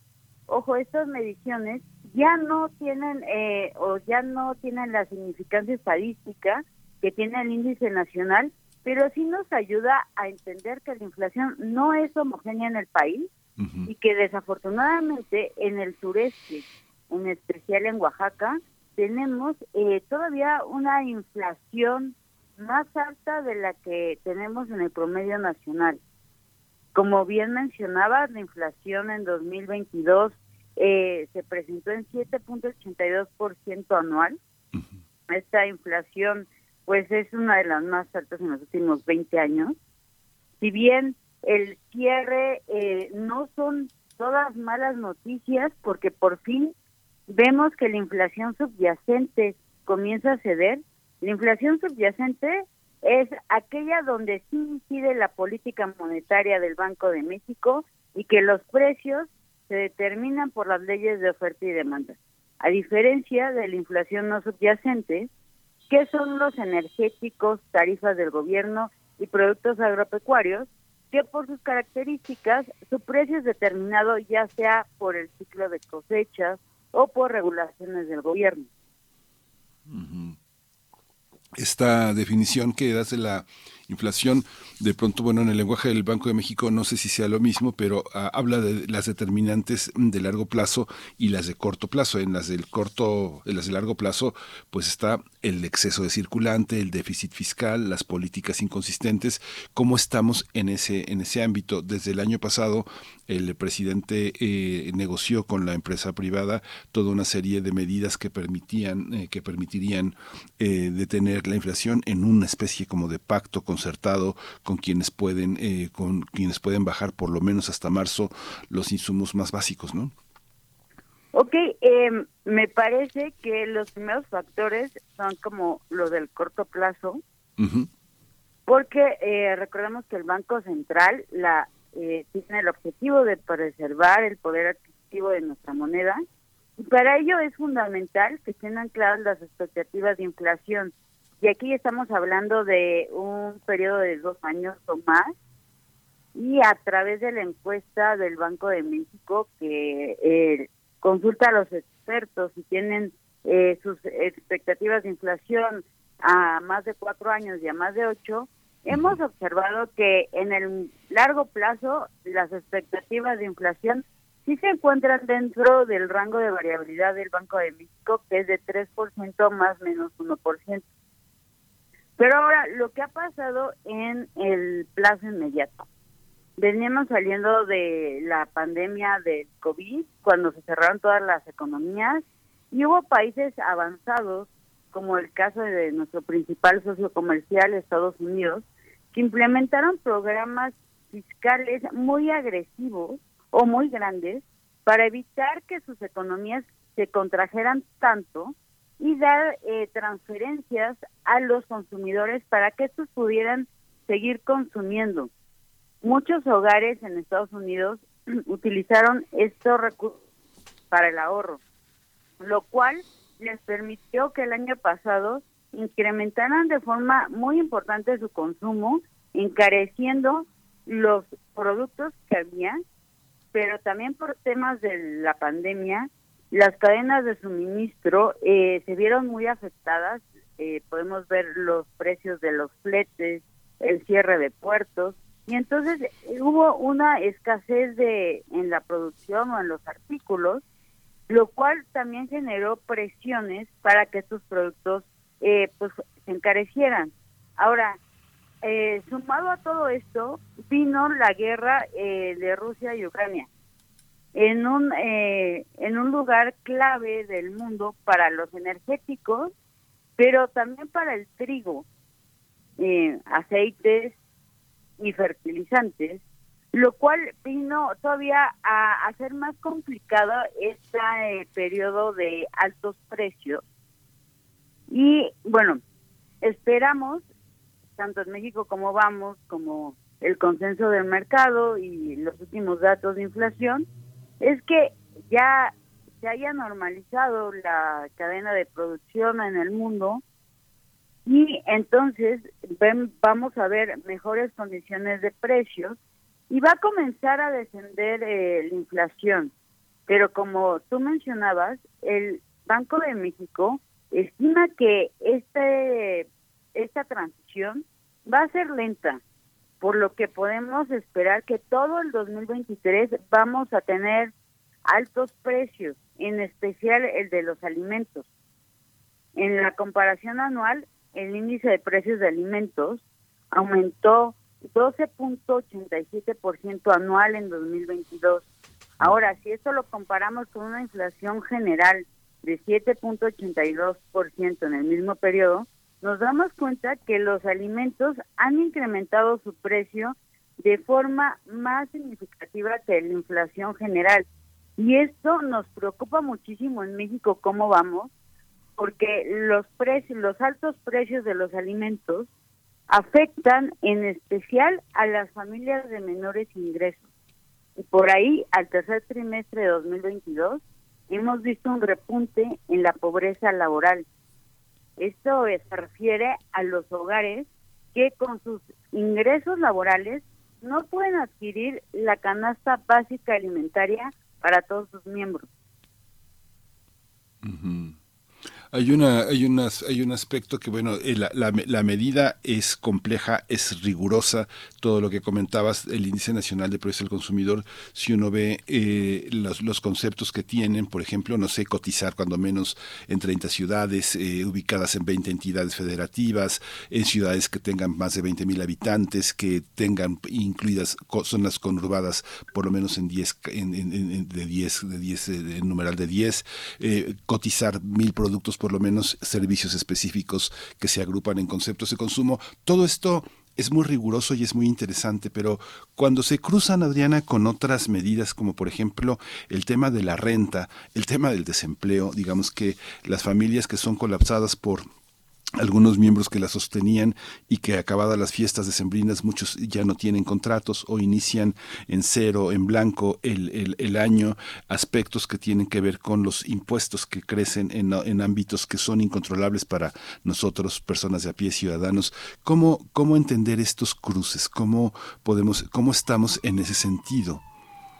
Eh, bueno, es muy importante lo que nos comentas de hay que entender la inflación y sus efectos en otros indicadores que son determinantes para nuestra calidad de vida, en especial el empleo, porque los ingresos de las familias en una economía que genera oportunidades para todos, pues dependen de los ingresos laborales y no de transferencias gubernamentales o remesas. En este sentido, en México, ¿cómo vamos?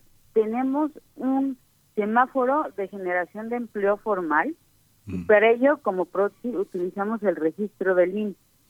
Eh, ocho de cada diez empleos formales están registrados en el INE. Entonces, este eh, registro nos da la oportunidad de tener una medición oportuna y eh, consistente mes a mes para ver cuál es el ritmo de la generación de empleo. Nosotras tenemos una meta de que cada año se generen 1.2 millones de nuevos puestos de trabajo. Esto es para que la población joven se va integrando al mercado laboral, pero también para cambiar la configuración del mercado laboral mexicano, que es predominantemente informal, se pueda ir eh, pues cambiando hacia la formalidad, que es donde vamos a tener eh, no solo un contrato, también mayores ingresos y servicios de salud tan importantes eh, ahorita en una pandemia, pero que fueron determinantes para la calidad de vida o la situación de las familias en 2020-2021. Ahora, Dicho lo anterior, el año pasado tuvimos un comportamiento mixto de este semáforo. Los primeros meses eh, vimos una generación de empleo eh, muy muy dinámica y luego vino un estancamiento con, eh, en la generación de empleos a mediados de año. finalmente, el tercer trimestre con las cifras del PIB, que veíamos que ya habíamos recuperado por fin el nivel de la economía que teníamos a finales de 2019, antes de que llegara el COVID-19. Pero lo que vemos en diciembre, y esto es algo que es un comportamiento eh, que vemos cada año, los diciembres son de en el agregado una eh, baja generación de empleo, pero porque se abren eh, menos oportunidades o menos puestos de trabajo y las separaciones mensuales se encuentran dentro del promedio. Pero desafortunadamente, en lugar de crear 1.2 millones de puestos de trabajo formal, únicamente se crearon 752 mil. Entonces tenemos un déficit solo en 2022 cercano a medio millón de empleo para poder generar eh, condiciones para que las familias tengan mayores ingresos, porque es muy diferente enfrentar eh, altos precios en el supermercado, pero con un trabajo que eh, está siendo beneficiado de las reformas en el mercado laboral, como el aumento del salario mínimo o el aumento de las vacaciones, a cuando nos encontramos en la informalidad que estas medidas eh, prácticamente no, no tienen ningún efecto y donde la población ocupada eh, trabaja principalmente el 51.2% de la población ocupada en México al tercer trimestre de 2022 se encontró en la informalidad. Mm. Tanto ese y ese y ese ese dato qué, qué significado tiene en el en, en lo que podemos eh, pensar del el despliegue de la economía para 2023?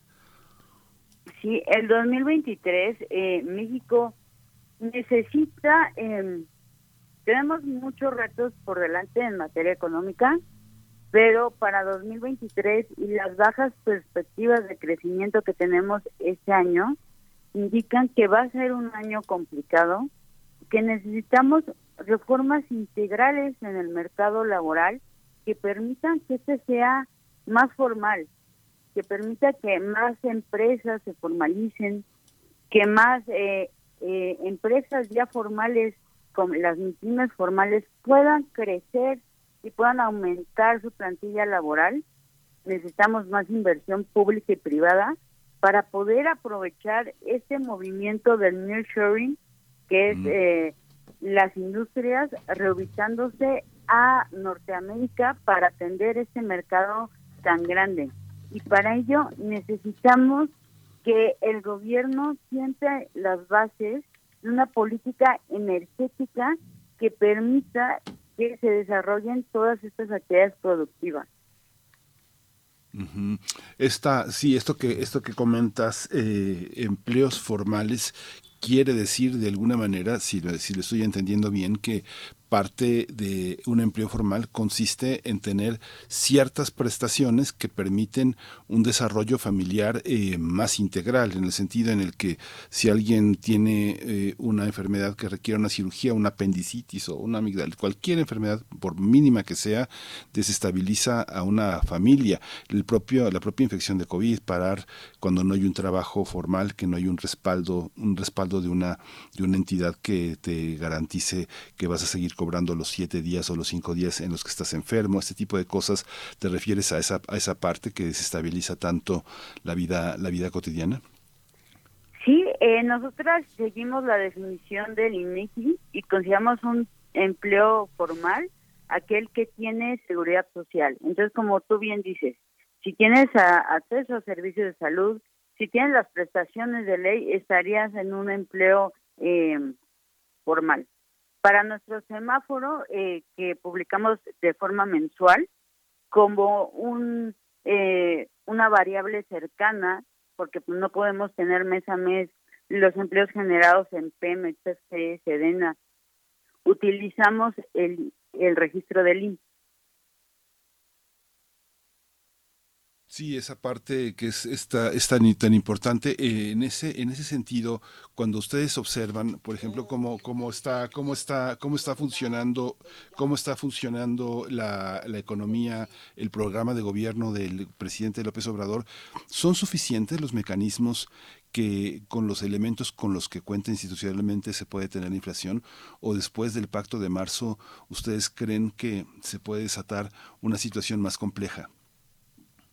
Bueno, los intentos del gobierno federal por eh, detener la inflación que empezaron en bueno, empezaron en marzo con los subsidios a la gasolina y el diésel que definitivamente han tenido un, un efecto para evitar que la inflación no subyacente, pero es el componente volátil, eh, no no sea más alta. Eso eh, definitivamente sucedió, pero ojo, hay que tener en cuenta que este estímulo y subsidio a las gasolinas y el diésel lo pagamos con nuestros impuestos. Entonces, muchas veces hay que tener la reflexión eh, a, a dónde eh, dirige el gobierno federal nuestro dinero. Seis de cada diez pesos de ingresos públicos vienen de los impuestos que pagamos los ciudadanos. Ahora, en términos de el PASIC anunciado en mayo, luego el APESIC en octubre, y todavía el, el 6 de enero se, se publicó una ampliación a los eh, productos que pueden ser elegibles para la licencia única de importación, mm. que es eh, parte del, del acuerdo de apertura, eh, el de octubre. Sí. Lo que hacemos en México, ¿cómo vamos? Y los invito a que consulten nuestro micrositio de inflación. Es cada 15 días que el INEGI publica eh, la inflación quincenal o mensual. Nosotros hacemos un seguimiento puntual de la canasta Profeco, que incluye 24 productos genéricos. Y lo que nosotros esperábamos ver eh, después de su implementación en mayo era que por ahí de junio, julio, pues estos eh, productos eh, mostraran una línea horizontal, ¿no? Que ya su índice de precios ya no mostrara una tendencia al alza. Y lo que hemos visto es que estos productos pues han mantenido un comportamiento a veces a la alza, a veces a la baja, pero no se han mantenido eh, estos precios. Y esta razón es porque el PASIC es un acuerdo muy limitado. Incluyó a las grandes empresas de, alimentos, pero pongámonos a pensar sobre la panadería de nuestra colonia. Sí. Esta tiene que absorber el incremento de los precios de sus insumos, el pago a sus trabajadores o la tortillería. ¿Cómo le vamos a a exigir a la tortillería que depende únicamente de vender tortillas que ya no suba el precio cuando sus insumos y toda la vida de esta familia eh, dueña de la tortillería está siendo también afectada por la inflación. Sí, estos elementos que tú señalas son los elementos de la desigualdad, ¿no? Así es, cuando vendemos 100 productos y uno lo mantenemos en un precio, podemos trasladar las pérdidas hacia los otros productos. Pero muchas veces tenemos que pensar de forma local para ver si hace sentido lo que se está proponiendo en Palacio Nacional. Los productos de la canasta básica, cuando uno los observa, por ejemplo, en una, en una tienda de, de, Walmart eh, en Iztacalco y, y, en las Lomas, son distintos los productos. Aparentemente son distintos también de los que ofrecen los productos estacionales eh, de las hortalizas eh, en Xochimilco o en Coajimalpa. ¿Cómo entender también la legalidad en la que el precio debe de corresponder a un tipo de objeto específico? ¿no? Digamos que una toronja que se vende en el, en de las Lomas es bastante distinta a la que se vende en el superama de aeropuerto, ¿no? Bueno, para eso hay que hay que también incluir otros costos.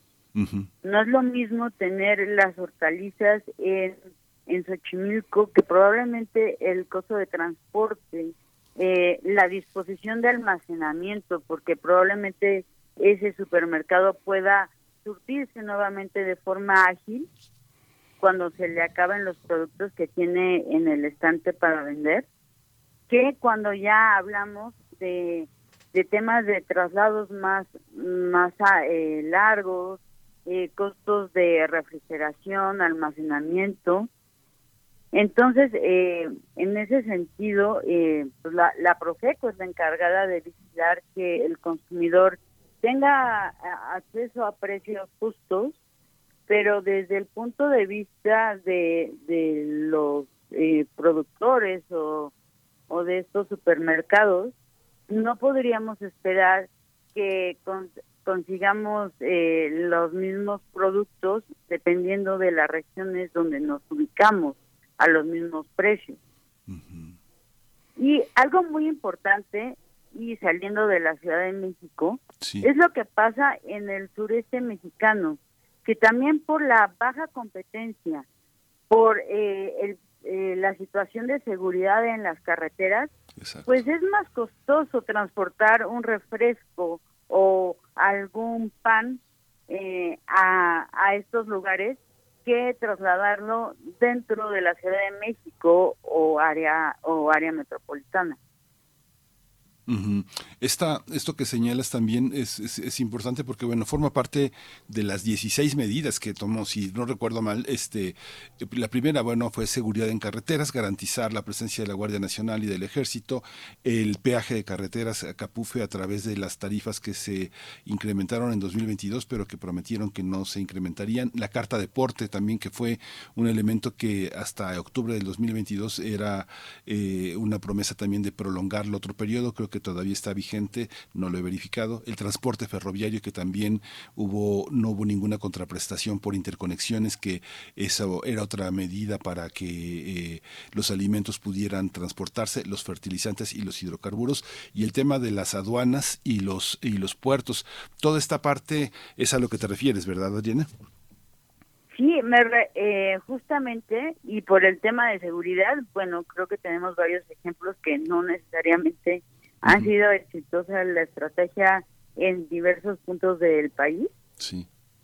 Sobre el tema de las aduanas y el facilitar la importación de productos, ahí nosotras alertábamos en octubre pasado que eh, esta medida eximía de, de la responsabilidad a las autoridades sanitarias de verificar que los productos que ingresan al país sean de calidad y estén libres de enfermedades, lo cual podría traer eh, riesgos adicionales a la inflación en términos de salud pública. No hemos, afortunadamente, no hemos eh, detectado o, conocido que eh, algún particular haya importado alimentos en, en mal estado, pero se abre la puerta a a trasladar esta responsabilidad de la autoridad sanitaria a la empresa que importa los productos. Sí, qué fuerte también, bueno, porque además le, trasladaron un impuesto cero a la importación, que fue una medida temporal, que este 21 de 24 productos de la canasta básica y 5 insumos estratégicos es lo que forman todo este todo este gran paquete que bueno, eh, empezará de nuevo esa incertidumbre después de marzo. Todavía no tenemos eh, certeza de ningún anuncio que se continuarán parte de estas medidas de este paquete tan amplio que como bien señalas hay una imprevisibilidad. Hay muchas carreteras que a pesar de que se tienen previstos, eh, creo que había dicho, más de 12.000 elementos y más de 1.300 vehículos garantizando la seguridad, este, sabemos por, las noticias de los periódicos locales que hay una cantidad de, de, pues de asaltos pequeños, pero que son muy significativos para comunidades de ciudades que tienen 20.000 habitantes, eh, 50.000 habitantes, son muy, muy significativos, ¿no? Sí, en cuanto a la vigencia de estas medidas, el viernes pasado se publicó en el Diario Oficial de la Federación que iban a estar vigentes hasta el 31 de diciembre de 2023. Pero eh, dado que ya tenemos varios meses de estos anuncios, también se debería de acompañar estas eh, ampliaciones con resultados. Cuando vemos que la tortilla de maíz es el segundo genérico que más contribuyó a la inflación anual en 2022, probablemente podemos pensar que no ha sido la mejor estrategia. Sí, por ejemplo. Bueno, pues vamos a seguir, vamos a seguir, Adriana, si nos lo permites, este, eh, tratando de tener una, una medida por lo menos mensual o, menos eh, cada 20 días de cómo, de cómo se va comportando los distintos factores, porque juntos pues son muy alentadores, pero cuando uno va desglosando y tiene la oportunidad de ver el sitio que ustedes han implementado, pues uno puede tener una idea más cercana de lo que va pasando, no solo en los niveles eh, ciudadanos, sino también en los niveles de la mediana y la pequeña empresa y de la gran empresa, que como bien señalas, hay muchos elementos que tienen que ver con lo que nosotros pagamos con los impuestos y que son lo que el gobierno aporta para paliar un poco la situación y que el análisis pues pone pone los pies sobre la tierra sobre este sobre este terreno. Te agradecemos mucho, Adriana. ¿Quieres agregar algo? Muchísimas gracias por la invitación y los invito a que consulten nuestra página en mexicocomovamos.mx y también nos sigan en redes sociales en arroba México vamos. Pues muchísimas gracias, muchísimas gracias, Adriana. Y pues nos despedimos, pero seguimos, seguimos este en contacto para, para tener esta información que ustedes tan generosamente ofrecen. Claro que sí. Un fuerte abrazo. Hasta luego, buen año. Vamos a ir con música, vamos a escuchar de Masego y FQG Tadou.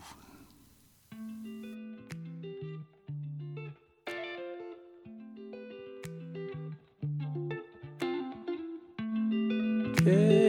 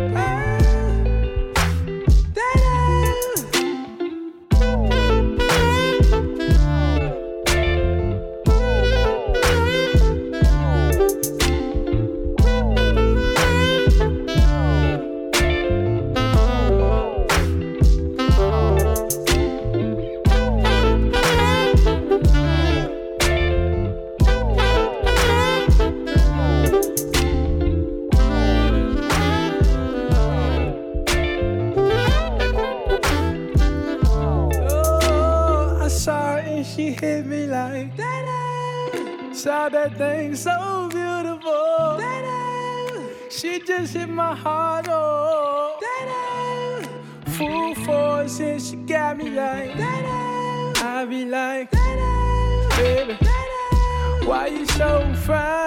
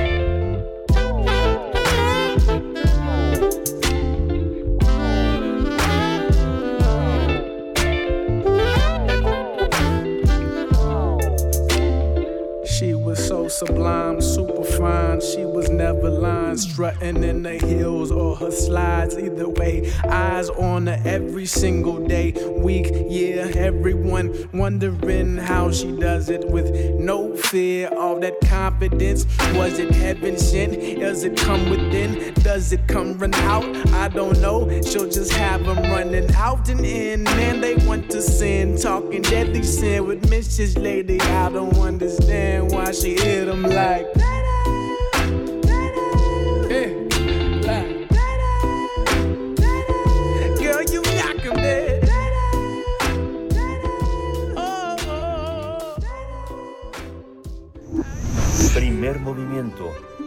Hacemos comunidad en la sana distancia. Nota Internacional. En Colombia, el Ejército de Liberación Nacional señaló que los diálogos de paz con el gobierno de Gustavo Petro entraron en crisis tras las declaraciones que realizó de manera unilateral el presidente sobre el cese al fuego. A través de un comunicado eh, eh, se indicó este grupo guerrillero que no podía aceptar como bilateral una decisión unilateral del gobierno que no acata la formalidad de la mesa de diálogo como un espacio convenido para llegar a entendimientos y que además viola los procedimientos de no difundir a la opinión pública lo que no sea de consenso. El 31 de diciembre El presidente Gustavo Petro anunció a través de un mensaje de Año Nuevo que su gobierno había logrado un cese bilateral al fuego con cinco grupos eh, eh, con más de los grupos de los cinco grupos con más armas en Colombia. Sin embargo, un día después, el Comando Central del ELN desmintió el acuerdo de cese al fuego mediante un comunicado dijo que la delegación de diálogos del ELN no ha discutido con el gobierno de Gustavo Petro ninguna propuesta de cese al fuego bilateral. Por tanto, aún no existe ningún acuerdo en esa materia. En otro comunicado también dijo el ELN que como el gobierno no cumple con los procesos de discusión de la mesa y toma medidas unilaterales y las hace públicas, estos procedimientos ponen en crisis el desarrollo de la mesa. Y bueno, vamos a analizar toda este, esta suspensión, eh, su supuesta suspensión del cese al fuego entre el gobierno colombiano y los cinco grupos armados que forman parte de la mesa con Janet Valdivieso. Ella es periodista ecuatoriana, ya la conocen, eh, desde hace ya muchísimo tiempo colabora con nosotros aquí en Primer Movimiento de una manera muy generosa, haciendo posible que eh, nos enteremos qué sucede, qué sucede en ese país. Estimada Janet Valdivieso, buen año de nuevo, bienvenida. Hola, bueno, buenos días y feliz año para ustedes también. Gracias por invitarme de nuevo. Muchas gracias, Janet. ¿Cómo, cómo eh, podemos eh, entender lo que está sucediendo a partir de los diálogos con, con esta mesa y cuáles son las implicaciones para lo que viene? Bueno, pues eh, el, ambiente se ha enrarecido un poco, hay que decirlo, por desde eh, hubo un inicio, una, una, suerte de optimismo respecto al anuncio que hizo el presidente el último día de 2022 con este anuncio de, de cese bilateral con los cinco mayores grupos armados que operan en Colombia, tomando en cuenta que hay otros tantos en diferentes zonas del país, pero digamos que los, estos son eh, cinco grupos de diferente tipo. Está el ELN, está em, el, el, grupo que nunca se unió a los procesos de paz de las FARC-EP, que ellos siguen llamándose FARC. Eh, está eh, una disidencia de las FARC que se em, separó del proceso de paz y que está liderada por Iván Márquez, que fue el jefe de negociador de las, de las negociaciones de paz inicialmente de la, con las FARC, que se llama Segunda Marquetalia. Están dos grupos Em, de residuos paramilitares y que eh, uno de ellos es el mayor eh, grupo que opera el tema del narcotráfico en Colombia, que son las autodefensas gaitanistas de Colombia o Clan del Golfo. Y también está otro grupo de, autodefensas en una zona que se llama la Sierra Nevada en, en Colombia. Entonces, eh, había como mucha, mucho entusiasmo, también reserva respecto a cómo se iba a proceder Em, para verificar efectivamente ese cese lateral, eh, tomando en cuenta que el único grupo con el que el gobierno está sentado en este momento a una mesa de negociación con unos países garantes y con todo un proceso, eh, digamos, formal es el ELN. Entonces, eh, tres días después, como ustedes mencionaron, el ELN salió a, a desmentir y a desmentir que haya, un, haya habido un acuerdo. Em, las diferentes eh, autoridades de Colombia han tratado de aclarar un poco cómo fue el tema, que hubo como malinterpretaciones. el ELN ha usado la palabra crisis para referirse a este momento que están atravesando. Em, porque lo que, lo que pues parece que ocurrió fue que eh, no se acordó algo, un anuncio oficial, que hay unos procedimientos dentro de esta mesa de negociación que empezó en Caracas eh, y que ya inició como su primer ciclo y que ahora debería empezar su segundo ciclo el 23 de enero del ciclo de conversaciones. Entonces, en este momento están tratando de, acordar una mesa extraordinaria para tratar de limar estas asperezas y dejar de, de algún modo de resolver estos temas eh, ante la opinión pública, porque como ustedes mencionaron, este tema ha sido como por comunicados, luego el presidente emitió unos decretos, eh, después echó para atrás con el decreto respecto al decreto que regulaba el tema del cese bilateral con el ELN.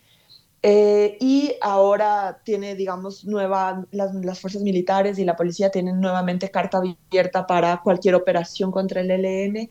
Entonces, hay una serie de procedimientos que tienen que corregirse. Algunos de los voceros eh, gubernamentales han dicho que eh, se ha tratado de algunos errores, de malentendidos, han usado distintas palabras para referirse a este episodio que lastimosamente pues no se sabe cómo, hasta dónde va a, cómo se va a resolver, pero también hay un clima de, eh, de tratar de mantener estas negociaciones que se empezaron, que, eh, han tenido como unos primeros anuncios respecto a, la forma en cómo se van a dar estas cosas, pero hay temas que necesitan ser acordados y lo importante aquí es mencionar que em, hay, una, hay ah, una nueva mesa prevista y que es necesario retomar para limar estas, eh, estos malentendidos, estas asperezas, esta crisis de la que habla el ELN, sobre todo para respetar algunas cosas que ellos han acordado, sobre todo respecto a los anuncios públicos que se hacen de lo acordado. O sea, tomemos en cuenta que el ELN es una guerrilla que eh, opera de manera federada, entonces eh, hay distintos eh, grupos en distintas partes del país, entonces también ellos tienen sus formas de actuar internamente, de acordar sus procesos, de llevar sus temas ante la mesa de negociación. Entonces, todos estos protocolos hay todavía un camino que hay que recorrer y que hay que acordar para poder resolver este, este momento que está atravesando el proceso de negociación. Sí, es muy interesante. Yo, yo recuerdo eh, todo, en todo este proceso eh, de Colombia. Colombia es un país eh, permanente, de una presencia permanente entre nosotros, por su cultura, por su literatura, por muchas cosas. Sin embargo, yo me daba cuenta que entre muchos como compañeros, colegas, profesores, estudiantes, eh, tenemos una visión muy limitada de lo que es Colombia. 23, 23 eh, de los 32 departamentos, 23 tienen una operación muy fuerte del, LN. Y si uno le pregunta a, a, cualquier persona qué hay en Antioquía, qué hay en César, qué hay en Cauca, qué hay en el Valle del Cauca, qué hay en Nariño, qué hay en Bichada, pues muy poca gente sabe porque realmente no están en el horizonte informativo ni aparecen en ninguna parte ni turística, ni cultural, ni de ninguna manera, porque son, son, son poblaciones que están, eh, que están en crisis, que están permanentemente tomadas de alguna manera con un grado alto de incertidumbre cuando hay una mesa de estas características, Janet, ¿qué pasa con los procesos eh, de desarme al interior de esas comunidades? ¿Cómo funcionan? ¿Cómo funciona el LN hoy en la sociedad colombiana que tiene tan poca presencia? Tenemos muy poco conocimiento, al menos desgraciadamente yo tengo muy poco conocimiento de todo lo que pasa, la composición cultural, la composición doméstica de estos, de estos departamentos. ¿Cómo hay que entender ese proceso de desarme al interior de esas poblaciones? Bueno, este, es, es, importante decir que el ELN eh, no opera en, todo el territorio, pero hay zonas específicas del país donde es muy fuerte, donde tiene un control social y también militar em, importante, donde no solo está como guerrilla eh, enfrentándose a temas estatales, a la fuerza militar, eh, a los policías em, sino que también eh, tiene pugnas por control territorial con otros grupos armados que también están presentes. Entonces, las dinámicas del ELN en distintas regiones también son distintas, porque como te mencionaba, eh, su forma de funcionamiento es federada, hay, em, Eh, y luego, claro, tienen un comando central que es el que toma las decisiones, pero, por ejemplo, en la zona de la frontera con Venezuela, el ELN es, y lo hemos hablado en otras ocasiones, es una un, grupo armado muy fuerte que controla, incluso algunos eh, expertos hablan de, de, alguna guerrilla, de que sea una guerrilla binacional, otros han, cuestionado ese, ese,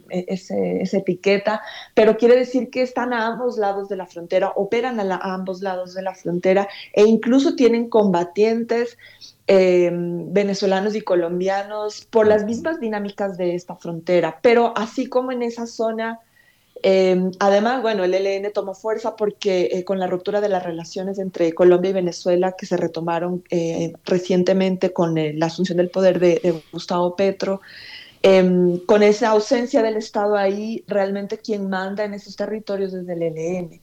Pero esa dinámica es absolutamente distinta con lo que pasa en el Pacífico colombiano, por ejemplo, como tú mencionabas en Nariño, en Chocó, que son regiones em, pegadas al, Océano Pacífico, donde eh, la, principal, el principal problema y que ha generado una crisis humanitaria de, de grandes proporciones, incluso confinando a sectores, a poblaciones enteras, eh, tiene que ver con la, con la guerra que existe entre el ELN y las autodefensas gaitanistas o Clan del Golfo, que como les mencionaba es el grupo eh, que maneja el narcotráfico el más grande en, Colombia. Entonces, esas pugnas por el control territorial en esas zonas terminan afectando a la población civil y terminan generando estas crisis humanitarias de confinamiento, de abandono de sus hogares, de amenazas también em, de líderes sociales. Entonces hay toda una dinámica distinta, pero lo importante es, entender que luego del, del, proceso de paz con el mayor, la mayor guerrilla en Colombia, que eran las FARC,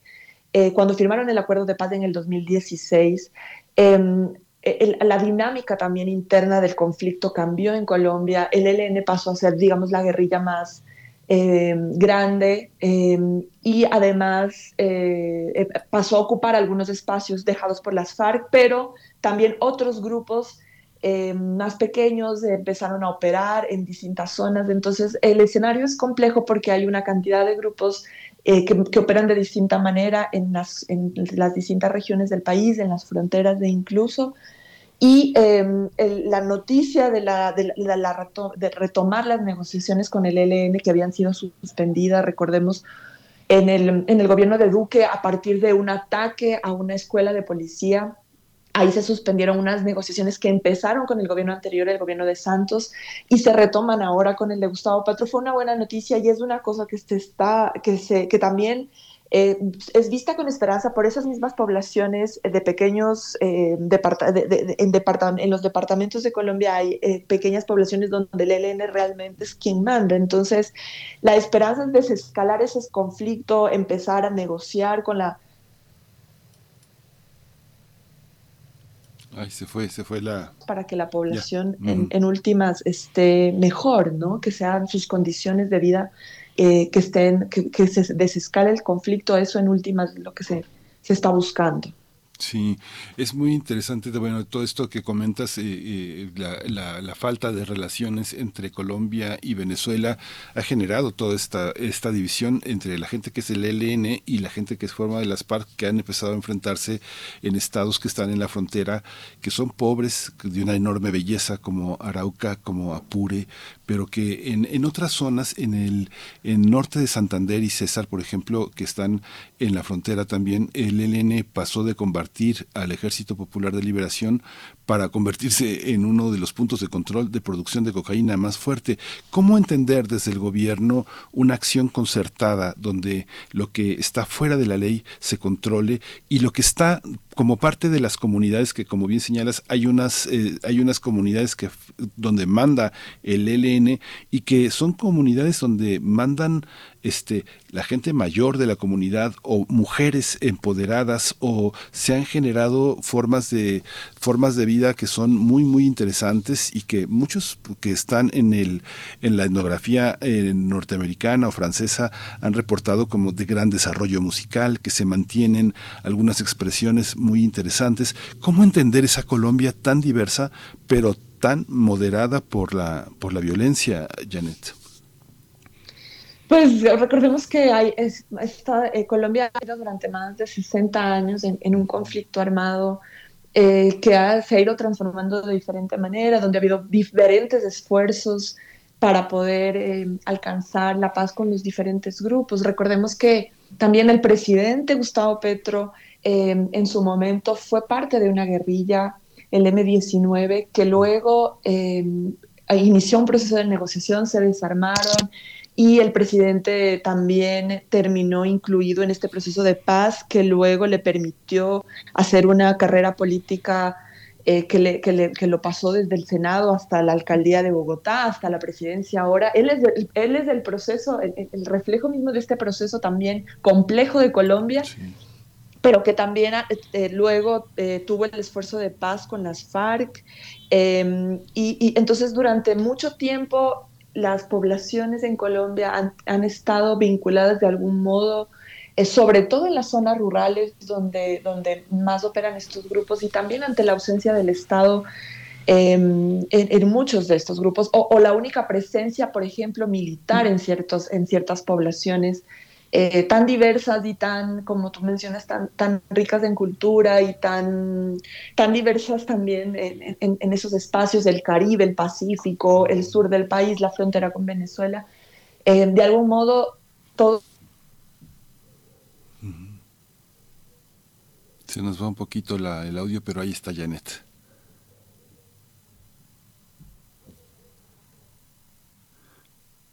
Creo que se nos cortó, se nos cortó, pero, pero este, vamos a esperar, vamos a esperar un momentito, vamos a esperar un momentito. Ahí está. Ya un minuto. Eh, toda esta situación de Colombia, pues eh, tendría que preocuparnos muchísimo. Este último apunte de Janet Valdivieso sobre el origen mismo de Gustavo Petro como parte del M19 es muy alentadora y ya, ya seguimos en la línea. Si quieres concluir, Janet, por favor.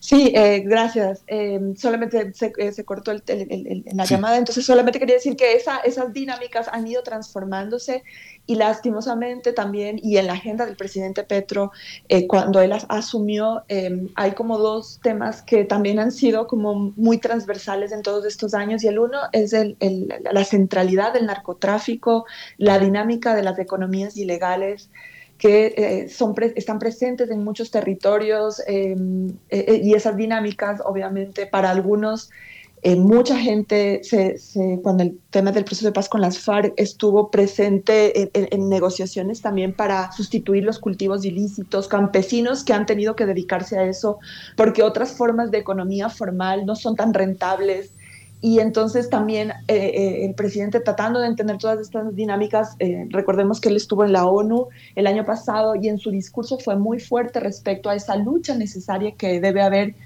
coordinada también respecto al tema del narcotráfico, que mueve un montón de cosas todavía en Colombia, que es central en, el conflicto también y que será un tema y que fue un tema también en negociación en la mesa de, las, con las FARC de negociación de paz y que estará presente en un momento también con el ELN y que es también central en, las próximas conversaciones que sabemos tendrán con los otros grupos que hemos mencionado. Y la otra cosa es la eh, voluntad del presidente Petro para em, llevar adelante su plan que él lo ha llamado de la paz total. Entonces esto hace pensar en que la paz ha venido como consiguiéndose con distintos grupos en distintos momentos y que ahora su pretensión también es buscar algo más global Em, y esto, y ahí es donde incluye a estos grupos, estos cinco grupos que hemos mencionado, y la pretensión también entonces de, su gobierno es em, eh, implementar este cese al fuego eh, bilateral, pero también empezar procesos de, de, negociación, tener la oportunidad de tener eh, el acompañamiento de la sociedad civil, de la iglesia, de la ONU mismo, eh, y tener un, reconocimiento también internacional en este proceso y este esfuerzo que, que, todos sabemos es complicado, pero que él y su gobierno ha intentado, pues está intentando también en medio de un montón de, de, situaciones complejas en el país, de, de, voces que también ven con recelo cómo se va a hacer, cómo se va a implementar, qué protocolos va a haber, cómo se va a verificar ciertas cosas, pero esa es, es, es su programa y es su, su visión de, tratar de de hacer lo que sea posible, de adelantar lo la, mayor cantidad de esfuerzos posibles en estos cuatro años que él tiene para, un poco menos de cuatro años, eh, para poder terminar su mandato. Sí, pues muchísimas gracias, Janet Valdivieso. Se nos acabó la hora, pero bueno, queda, queda, queda mucho por, por, por indagar y esta, esta situación, pues ojalá, ojalá eh, se solvente esta crisis, que es una crisis de comunicación y que permita que el diálogo entre las Fuerzas Armadas y el ejército, eh, de los distintos ejércitos de la CLN, este, puedan continuar este diálogo. Muchísimas gracias, Janet Valdivieso. Feliz año. Muchas gracias por estar siempre con nosotros.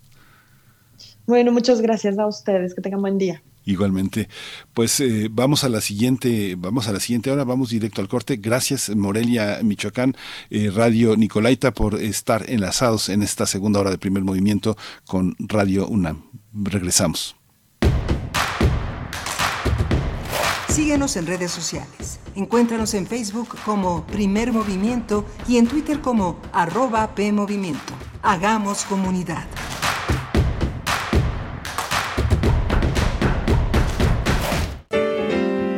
Música que sensibiliza la vida. Asómate a su mundo. Panorama del Jazz con Roberto Aimes. Lunes a viernes a las 19 horas por el 96.1 de FM. Radio UNAM. Experiencia sonora. Pasajeros con destino a la UNAM Favor de pasar a la puerta de abordar. Pasajeros con destino a la UNAM. Ven, te vamos a llevar de intercambio por el mundo. ¿Sabías que te puedes ir a la UNAM, a Reino Unido, Canadá o hasta Sudáfrica? Aquí te decimos cómo para que conozcas todo lo que te ofrece la UNAM en el mundo. Apúrate que se nos va el vuelo.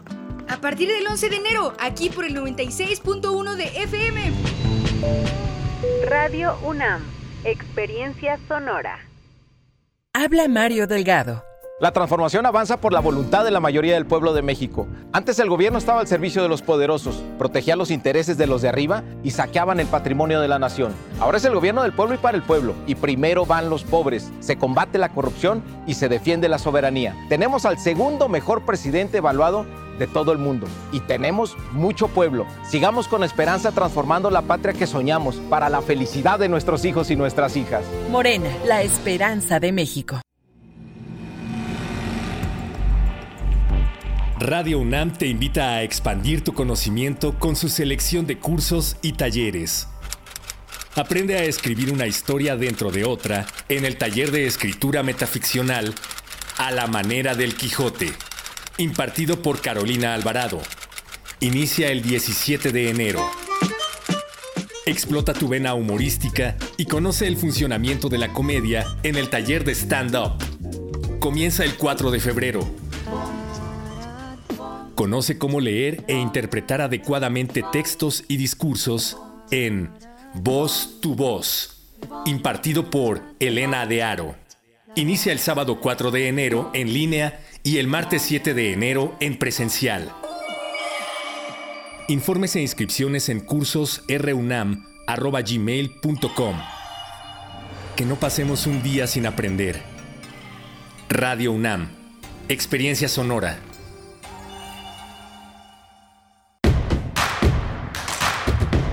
Encuentra la música de primer movimiento día a día en el Spotify de Radio UNAM y agréganos a tus favoritos. Thank you.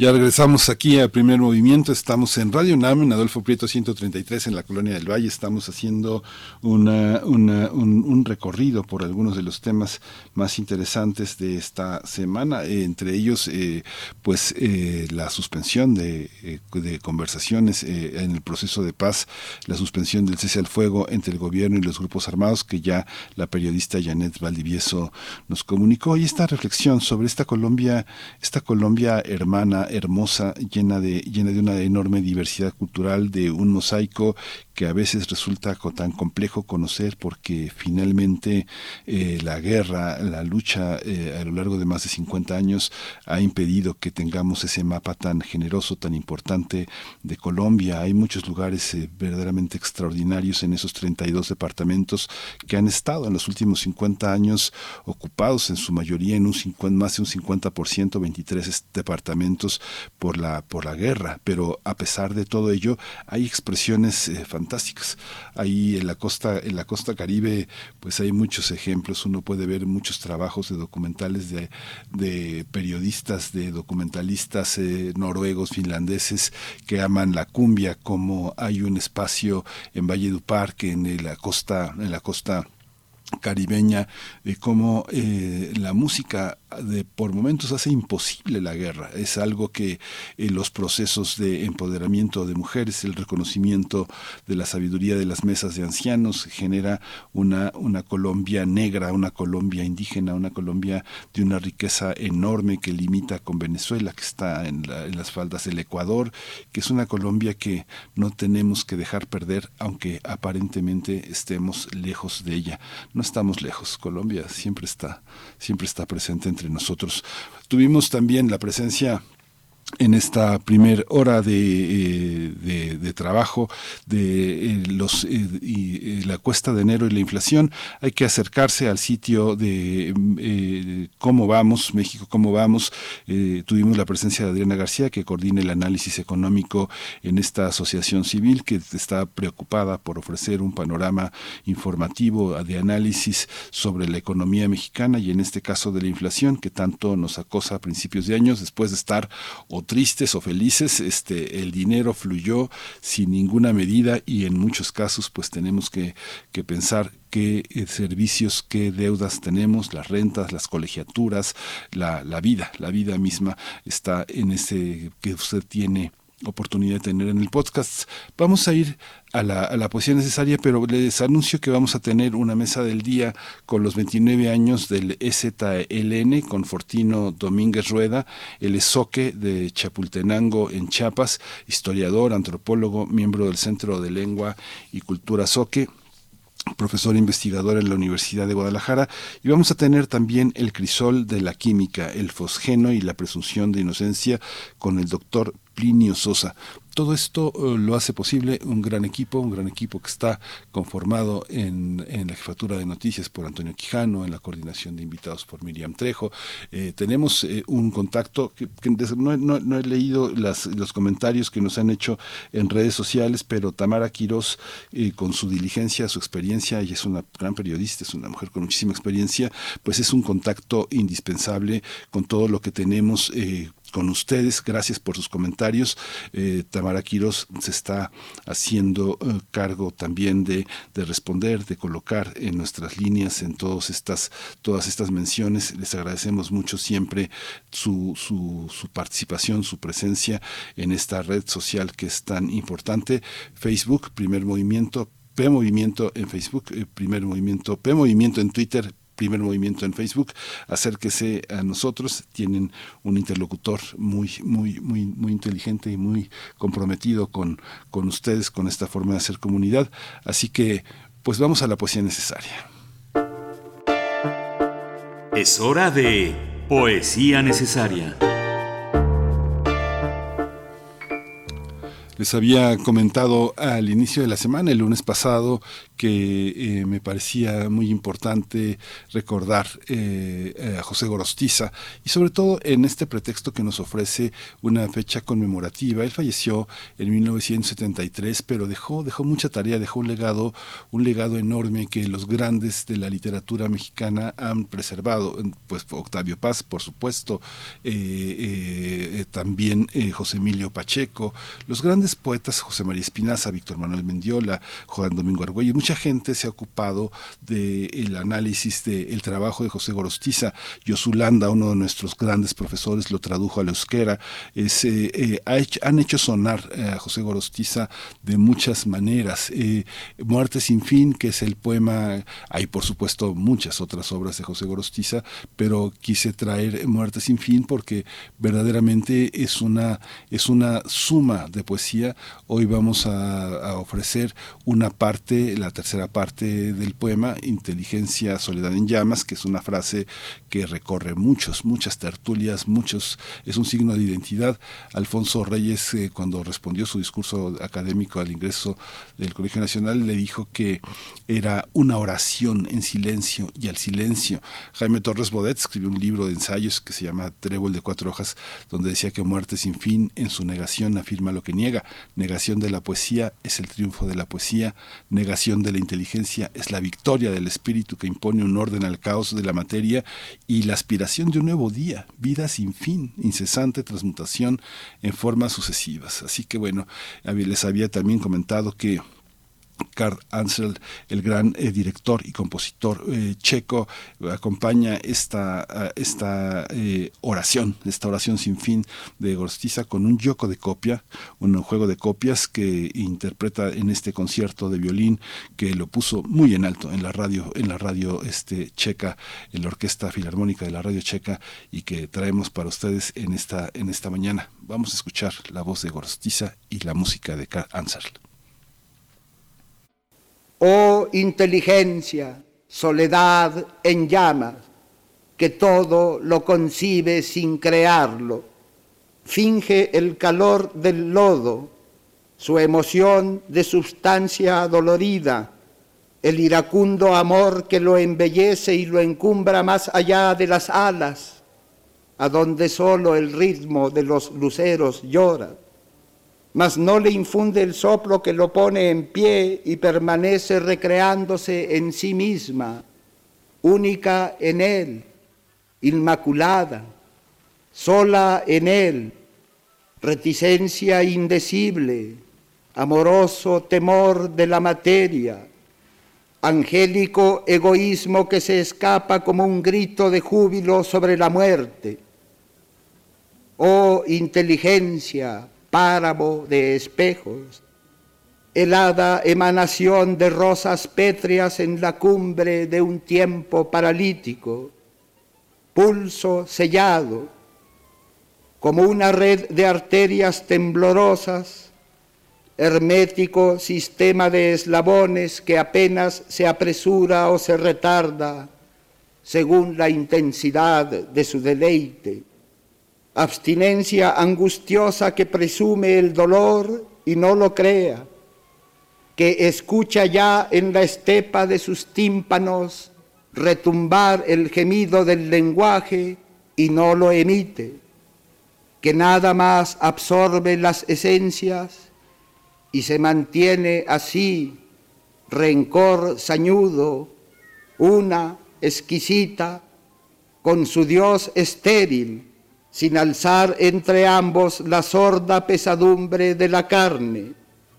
sin admitir en su unidad perfecta el escarnio brutal de esa discordia que nutren vida y muerte inconciliables, siguiéndose una a otra como el día y la noche, una y otra acampadas en la célula como en un tardo tiempo de crepúsculo hay una nada más, estéril, agria, con Él, conmigo, con nosotros tres, como el vaso y el agua, solo una que reconcentra su silencio blanco en la orilla letal de la palabra y en la inminencia misma de la sangre. Aleluya, aleluya.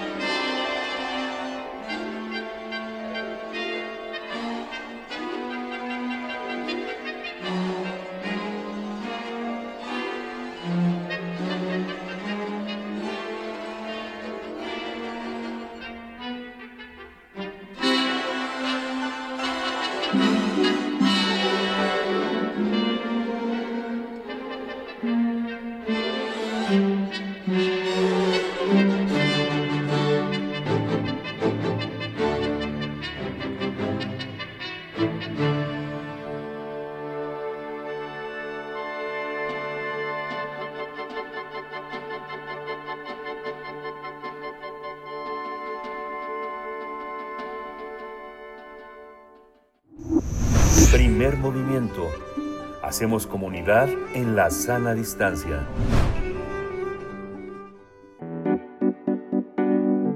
La mesa del día. Han pasado 29 años del levantamiento armado del Ejército Zapatista de Liberación Nacional, conocido como el EZLN. Para conmemorarlo, milicianos, insurgentes, bases de apoyo y simpatizantes con este movimiento rebelde empezaron a concentrarse en los caracoles, sede de las juntas de buen gobierno que tuvieron como objetivo recordar el levantamiento armado del 1 de enero de 1994. La celebración incluyó bailables, poesía, música, competencias deportivas, eh, básquetbol, discursos alusivos a la organización. El primero de enero de 1994 eh, muchos hombres, eh, decenas, centenas de hombres armados salieron de la selva, de los altos y de otras regiones para tomar cinco poblaciones del estado y protagonizar enfrentamientos armados con el ejército mexicano. Los enfrentamientos entre el EZLN y el ejército mexicano no solo provocaron eh, muertes de ambos bandos, también perdieron la vida civiles, policías municipales, judiciales, estatales, un proceso, como usted recordará, muy complejo. Los zapatistas se recordaron eh, a 46 caídos, pidieron a los jóvenes tener memoria para recordar estos hechos y les pidieron a las nuevas generaciones que continúen con la lucha para que el movimiento no muera. Vamos a analizar este aniversario de la creación del ZLN y está con nosotros Fortino Domínguez Rueda, él es soque de Chapultenango, Chapultenango, Chiapas, eh, historiador, antropólogo, miembro del Centro de Lengua y Cultura Soque, es profesor investigador en la Universidad de Guadalajara. Le doy la bienvenida, Fortino Domínguez Rueda, buen año, bienvenido, buenos días. ¿Qué tal? Buenos días, Miguel Ángel, buen año, un gusto estar con ustedes. ¿Qué han pasado en 30 años? Los que tienen, los que tienen 20, el movimiento fue hace 10. Los que tienen 30, pues nacieron con él. Este, los que tienen más de 30 son los que de alguna manera pueden recordar vivamente algo de lo que pasó. Este, ¿qué de procesos, Fortino? ¿Cómo ha sido esta historia? Claro, bueno, pues decir, como bien señalas, que este primero de enero se cumplieron 29 años de, de levantamiento armado pero la fundación del EZLN se remonta hasta el 17 de noviembre de 1983. Eso quiere decir que en este año están por cumplirse 40 años de la fundación del EZ y a su vez este año se conmemoran 29 años de su levantamiento armado, ¿no? Y por otro lado, yo tal vez quisiera señalar que en todo ese tiempo, ya casi casi 40 cuatro décadas, perdón, podemos decir que hay una continuidad en la guerra contra los zapatistas. O sea, sigue existiendo un acecho por diversos grupos paramilitares desde siempre para los zapatistas y eso se puede eh, comprobar que durante los últimos años se ha recrudecido y para eso se puede revisar los informes del Centro de Derechos Humanos Rebaltome de las Casas, así como de los informes que han generado las brigadas civiles de observación hacia los territorios zapatistas, donde se documenta la violación de los derechos humanos. Es decir, no importa el partido en el poder municipal, estatal o nacional, pero la guerra de baja intensidad en contra de los pueblos zapatistas continúa. Yo creo que ese es un primer punto que hay que poner, esa continuidad de la guerra. ¿Y por qué uno se preguntará por qué hay esta continuidad de, en este acecho, no? ¿Por qué lo siguen aspirando? Porque yo creo que el STLN es un movimiento que en los hechos, es decir, de manera práctica, a través de un cambio generacional y con alto grado de participación de las mujeres, tanto en las bases como en los mandos de su organización, están transformando las formas de vivir desde un horizonte que va más allá del capitalismo y del Estado-nación. ¿Dónde podemos ver eso, no? Porque esto puede ser un discurso, decir, ah, se está construyendo algo distinto al capitalismo. ¿Dónde lo podemos ver? Yo creo que tiene que ver en la consolidación de la autonomía zapatista, es decir, en que los zapatistas están ejerciendo jurisdicción sobre sus territorios, además generan una tenencia de la tierra de manera colectiva, o sea, de manera comunal, lo cual Eh, no podemos olvidarlo que va en conjunto de la construcción de cooperativas para la cría del ganado, la siembra y comercialización de productos artesanales, por ejemplo. Sin olvidar la consolidación de las juntas de buen gobierno, el fortalecimiento de sus sistemas normativos propios en, en temas de justicia, educación y salud. Como sabemos, los zapatistas han generado su propio sistema de salud, de justicia, etcétera, ¿no? Y también, sin olvidar, el fortalecimiento de sus redes a nivel internacional. En ese sentido, podemos decir que a 29 años de levantamiento armado, el zapatismo eh, no solamente es un movimiento social o antisistémico, es una alternativa civilizatoria y que llega 29, 29 años después del levantamiento, yo pienso que de manera fuerte, fortalecida. ¿Por qué? Porque hay que hacer memoria que fue el 17 de agosto del 2019, hace apenas unos años, cuando los zapatistas anunciaron al mundo que rompieron el cerco. Es decir, pasaron de ser cinco hacer 12 caracoles. Como sabemos, cada caracol es una región autónoma compuesta de pueblos, comunidades, rancherías. El caracol cuenta con una sede donde se localiza la Junta de Buen Gobierno, por, por ejemplo. Entonces, en 2019 el zapatismo creció.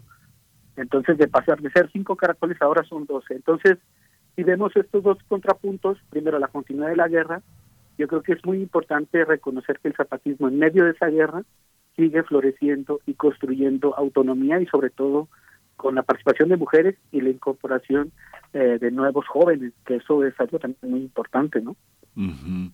Sí, eh, veía con muchísima emoción en, en 2020 la película que le encargaron a Lucía Kaplan para que hiciera el transcurso, la ruta de, de María de Jesús Patricio Martínez, ahora que hablas de las mujeres.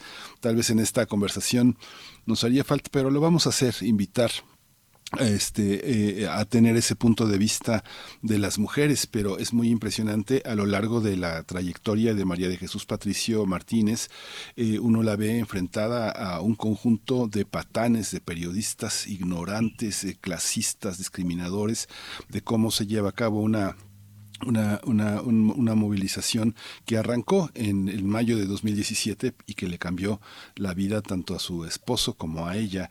Esta, esta visión de este, conseguir las más de 800 mil firmas para conseguir su registro y que nos hace visibles a Rocío, a Gabriela, a Guadalupe, a Osbelia, a Betina, a Sara, a Mirna, a Lucero, a Magda, a Marichuy, como hay una gran cantidad de mujeres y uno ve en, en la película eh, la cantidad de jovencitas, la cantidad de adolescentes que hay acompañando este movimiento con un lenguaje que corresponde a los marcos teóricos del feminismo, de la antropología, del psicoanálisis, jóvenes indígenas que a veces hablan hasta tres lenguas, hablan más de tres lenguas. Eh, viene del, viene del, es de origen agua. Cuéntanos un poco esta parte, cómo, cómo cómo se ve esta parte que ahora hablas, mujeres y jóvenes, cómo, eh, qué es la herencia que recogen estas nuevas poblaciones del ZLN de hace 40 años. Eh, bueno, primero decir que habría que ver la lucha zapatista dentro de la larga lucha de resistencia de los pueblos indígenas en 500 años. El zapatismo es parte de eso, o sea, hay una continuidad de entrada, ¿no? Y lo que señalas en concreto, yo pienso que desde 2016 eh, podemos ver claramente lo que los zapatistas llaman el otro calendario, la otra geografía. Desde el 12 de octubre del 2016, cuando se presenta la propuesta de la construcción de un Consejo Indígena de Gobierno y de nombrar a la vocera, Marichuy, etcétera, se planteó sobre todo la necesidad de recorrer el país, ¿no? un recorrido interno, el cual dentro del movimiento indígena ahora lo vemos, no se puede ver desvinculado del recorrido que hicieron los zapatistas en el 2001, el 2021, perdón, por Europa, por ejemplo.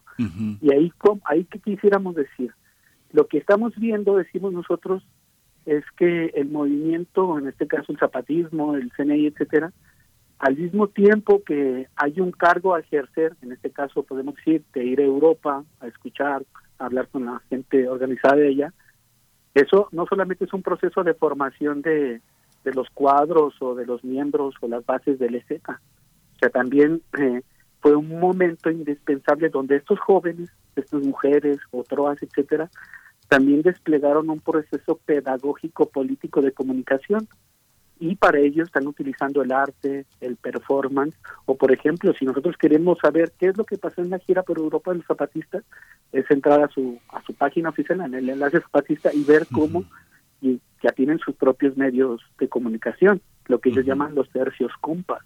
Y eso es parte de ese cambio generacional. Entonces yo creo que eso es muy importante señalarlo. ¿Por qué? Porque yo creo que el zapatismo y sus nuevas generaciones lo que están ahora haciendo es lo que podríamos denominar como el internacionalismo indígena del siglo XXI. ¿Esto qué quiere decir? Que estos compañeros zapatistas están eh, generando la confluencia de las luchas anticapitalistas a nivel mundial. O sea, yo creo que si hay un movimiento de izquierda que está vinculado a nivel internacional es el zapatismo.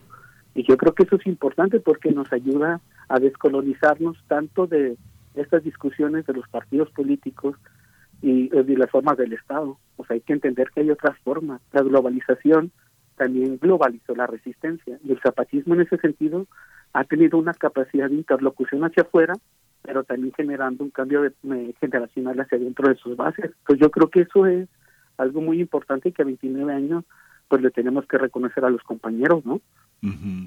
Sí, fíjate que, bueno, tú sabes, eh, Fortino, que aquí en esta colaboración de los jueves en Mundos Posibles, Alberto Betancourt, el doctor Alberto Betancourt, ha puesto sobre la mesa muchísimos escenarios de decolonización, muchísimos elementos de comprensión del pasado indígena y de la presencia del ZLN.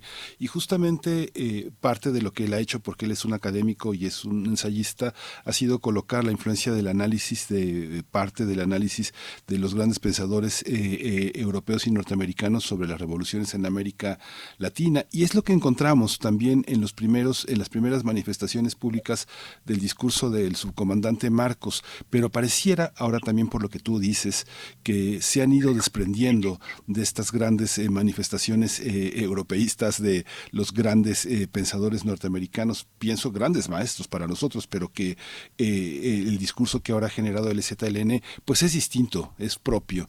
Y cómo cómo cómo es en relación al discurso político eh, que tenemos eh, y que es nuestra matrix, que es la constitución. ¿Cómo está este movimiento indígena frente a la constitución política de los Estados Unidos mexicanos? Eh, ¿Es necesario transformarla? ¿Es necesario criticarla? ¿Cómo se posicionan frente a eso después de 30 años de una lucha visible? Yo creo que pues el zapatismo lo que nos demuestra pues es de que se puede vivir más allá del Estado-Nación, por ejemplo. Eso creo que es muy importante y también saber que puede existir una forma de organizarlos distinta a la de los partidos políticos. Y eso es sumamente radical y eso es, eh, yo creo que es muy importante que el zapatismo está demostrando, porque yo creo que, como Gustavo Esteban el otro día lo recordó desde Oaxaca, ya sabemos que no se trata de tomar los aparatos del Estado, que solo sirven para la opresión, se trata de desmantelarlos y cómo desmantelamos los aparatos del Estado suprimiendo la necesidad de que existan. Por ejemplo, los zapatitos no esperaron a que llegara el IMSS para que les brindara la salud. Millones de mexicanos tendríamos que tal vez hacer lo mismo, tomar en nuestras manos el destino de nuestra salud, por ejemplo. Y entonces eso también es un proceso de descolonización en términos de entender que no solamente el conocimiento científico de, del doctor es el único legítimo, también los pueblos, y eso es importante decirlo en términos de historicidad, eh, pues los pueblos existimos antes de que existiera el Estado-Nación mexicano, que apenas tiene 200 años. Pues yo creo que sí es importante empezar a descolonizarnos y yo creo que un desafío radical es empezar a pensar cómo podemos vivir más allá de eso. Y eso yo creo que es indispensable hacerlo dándonos cuenta que el sistema capitalista que impera a nivel mundial está llevándonos a una crisis civilizatoria que amenaza incluso la extinción de la raza humana. Pues yo creo que en ese sentido tendríamos que ver las otras alternativas y en ese sentido la propuesta zapatista arraigada en el mundo mesoamericano, en la, epistemología mesoamericana, pues está construyendo un horizonte que mucha gente en el mundo fuera de México lo está viendo y se está conectando con ellos. Pues yo creo que eso pues es algo que incluso lo que ahora llaman, lo que ahora andan llamar esta idea de cómo el zapatismo es como un faro que ilumina el camino por la lucha por la vida, pero eso no significa que también genere, o sea, que ellos digan qué hacer, no, ellos son unos compañeros que han sido muy respetuosos de su proceso y de los demás, pero sí tenemos que reconocer pues que iluminan pues esta oscuridad llamada capitalismo, pues, ¿no?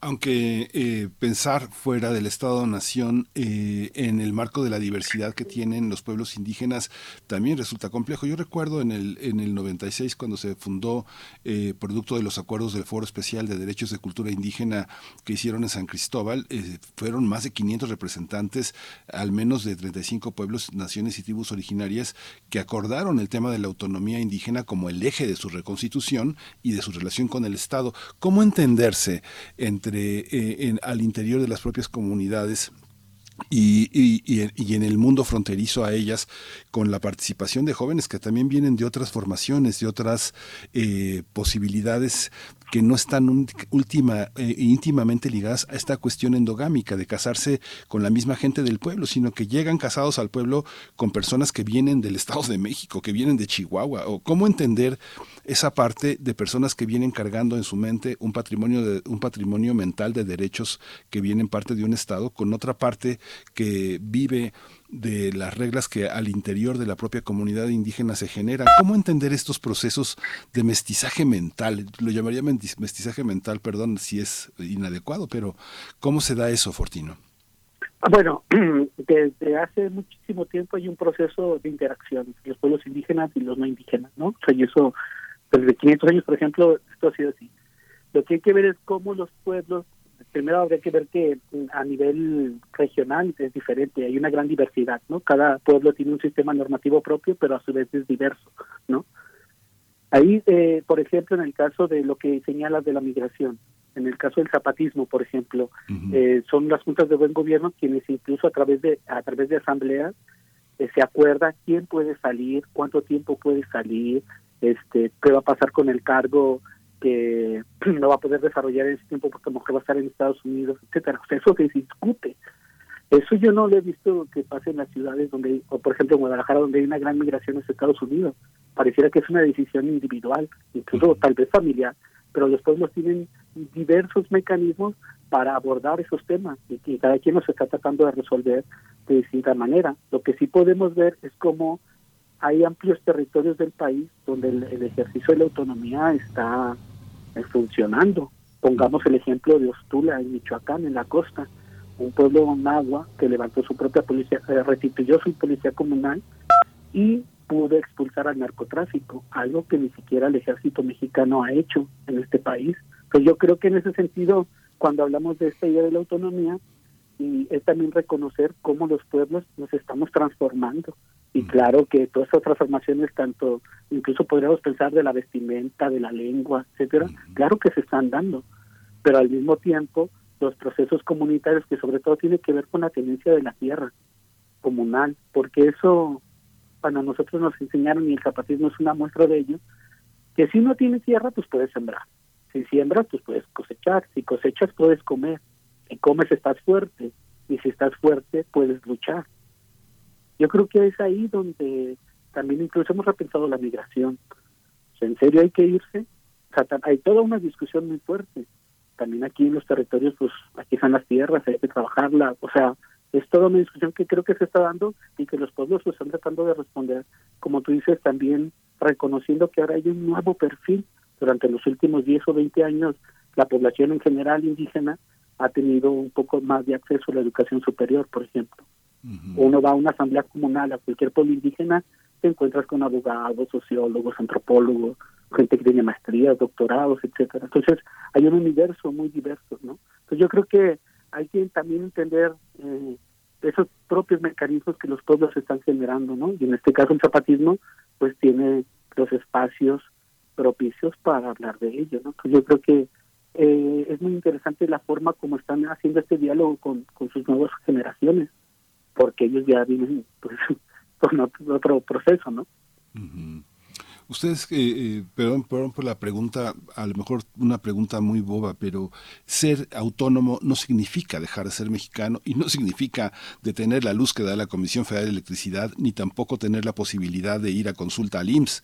Este, ¿Cómo se dan estos, estas, estos lazos entre la autonomía, entre ser respetados, tener un pensamiento propio y al mismo tiempo estar en un territorio, nación, que tiene los privilegios de una constitución y, los, y las prestaciones de un Estado? Educativas, de salud, de trabajo. ¿Cómo entenderlo, Fortino? Claro, yo creo que hay que verlo como un espacio fronterizo, incluso podríamos pensar en lo que dice Ramón Gromfuegel, esta idea de las alianzas subversivas. ¿En qué sentido? En que si nosotros tenemos nuestro núcleo agrario de manera comunal y tenemos jurisdicción hacia adentro de eso, pero también tenemos que exigir un buen sistema de salud, ir a la cabecera municipal y que exista, ¿no? Por ejemplo, o sea, como tú bien dices, ser autónomo no implica entonces, ah, ya voy a dejar de, ir al INSS o, ya no voy a, ya no voy a trabajar en la universidad, por ejemplo, en mi caso. No. Es entender que hay toda una estructura propia comunal y que entonces tendremos que pensar cómo se, porque eso se vive diariamente, pero el Estado nunca ha querido cambiar sus reglas y además nos dimos cuenta que el Estado es un mecanismo o un sistema de presión que el capitalismo creó para que esto siga funcionando. Entonces nosotros como en ese sentido tal vez sería ilustrativo decir lo que una madre de desaparecidos en Guadalajara y Jalisco es terrible esa situación. Ella planteaba esta idea. ¿En serio vamos a ir a pedirles a, a la policía que nos hagan justicia cuando ellos son parte del problema? O sea, y ella nos decía, ¿en serio es posible que de algo donde de algo malo es posible que florezca algo bueno? Yo creo que ahí hay un, un elemento clave y por eso a veces yo sé que se entiende que el desafío ante el Estado es así como decir, a, adiós el Estado y que el Estado sigue existiendo, estando ahí, pero yo creo que tenemos que empezarlo a desafiar en esos términos, en darnos cuenta en que puede existir esa posibilidad. Y esa posibilidad implica pues generar un proceso organizativo con nuestros familiares, con la gente más cercana, nuestros compañeros de trabajo, etcétera, porque esto como va el proceso, la verdad no se ve que vaya a cambiar, lleva 500 años y si alguien somos expertos en promesas, pues somos los pueblos indígenas, ¿no? Por eso este otro camino es el que se está dando y pues el ejemplo zapatista, pues ahí está, ¿no? Se levantaron hace 29 años y siguen ahí y no necesitan al Estado para, para vivir o para hacer sus fiestas, por ejemplo. Yo creo que eso es importante. Oye, Fortino, hay, eh, en estos últimos años se han desenmascarado mucho a los medios de comunicación, tanto nacionales como internacionales. O sea, nos hemos dado cuenta, o se han dado cuenta la mayoría de los mexicanos, o muchos mexicanos, que los medios de comunicación realmente obedecen a intereses económicos, a intereses políticos, a ser interlocutores del poder o a, ser el poder mismo. ¿Cómo, cómo eh, eh, el presidente de la República desarrolló su propio medio, que es la conferencia mañanera que marca una agenda que él desarrolló también desde que era el jefe de gobierno. Ustedes, eh, la comunidad del ZLN, ha desarrollado también los propios medios de comunicación. ¿Qué características tienen que tener los medios de comunicación en un desarrollo autónomo para que fortalezcan la identidad de los grupos a los que pertenecen los grupos indígenas en su diversidad y que al mismo tiempo puedan tener una presencia nacional? ¿Cómo ha sido este proceso? ¿Dónde estamos? ¿Qué características tiene Fortino? Claro, no, yo creo que es uno de de los cambios importantes que están dando a, varios pueblos indígenas, porque no solamente, afortunadamente, son los zapatistas quienes tienen sus propios medios de comunicación, diferentes pueblos están desarrollando esta cuestión de la, de la comunicación autónoma, etcétera, y están utilizando las plataformas digitales, ¿no? El Facebook, WhatsApp, etcétera, o sea, el Internet como un mecanismo para llegar a muchas más personas. Y también ahí se ve cómo hay una apropiación de la tecnología pero en términos de que tal vez los contenidos que se envían son en lenguas indígenas, por ejemplo, ya no pasa por el español o, o por ejemplo en el caso de nosotros los Soques, a través del Centro de Lengua y Cultura Soque, eh, mucha de nuestra comunicación la tenemos que hacer de manera trilingüe. ¿Por qué? Porque la hacemos en Soque, en español, y también en inglés, porque hay varios compañeros de la comunidad viviendo en Boston, Massachusetts, en Estados Unidos y también hay nuevas generaciones que están hablando ahora solo inglés. Entonces, esto se está replicando en varios en varios pueblos y el Internet está siendo un espacio muy importante para su difusión y yo creo que ahí también habría que aventarle la pelotita al lector. ¿En qué términos? En que ahora hay una gran una gran cantidad de información, pero yo creo que tendríamos que ir a buscar ciertos medios, saber quiénes son los que están trabajando en tal zona, este si quiero saber sobre los triquis pues ya sé qué medio más o menos voy a, leer. O sea yo creo que también ahí tenemos que empezar a, a ser exigentes con nosotros mismos y empezar a romper un poco pues las las retóricas de algunos medios de comunicación generados desde también ciertas regiones del país no entonces yo creo que es todo ese proceso que está dando pero sí es muy interesante esta apropiación que incluso no solamente está en los en la creación de medios de comunicación, sino también en la generación de documentales y en películas de gran formato. Si nosotros hiciéramos un recuento de, la producción indígena durante los últimos 10 años, créeme que la sería considerable y, hay un, en términos técnicos también son muy buenos, ¿no? Y en Chiapas ni se hay varios cineastas indígenas que están haciendo cosas importantes.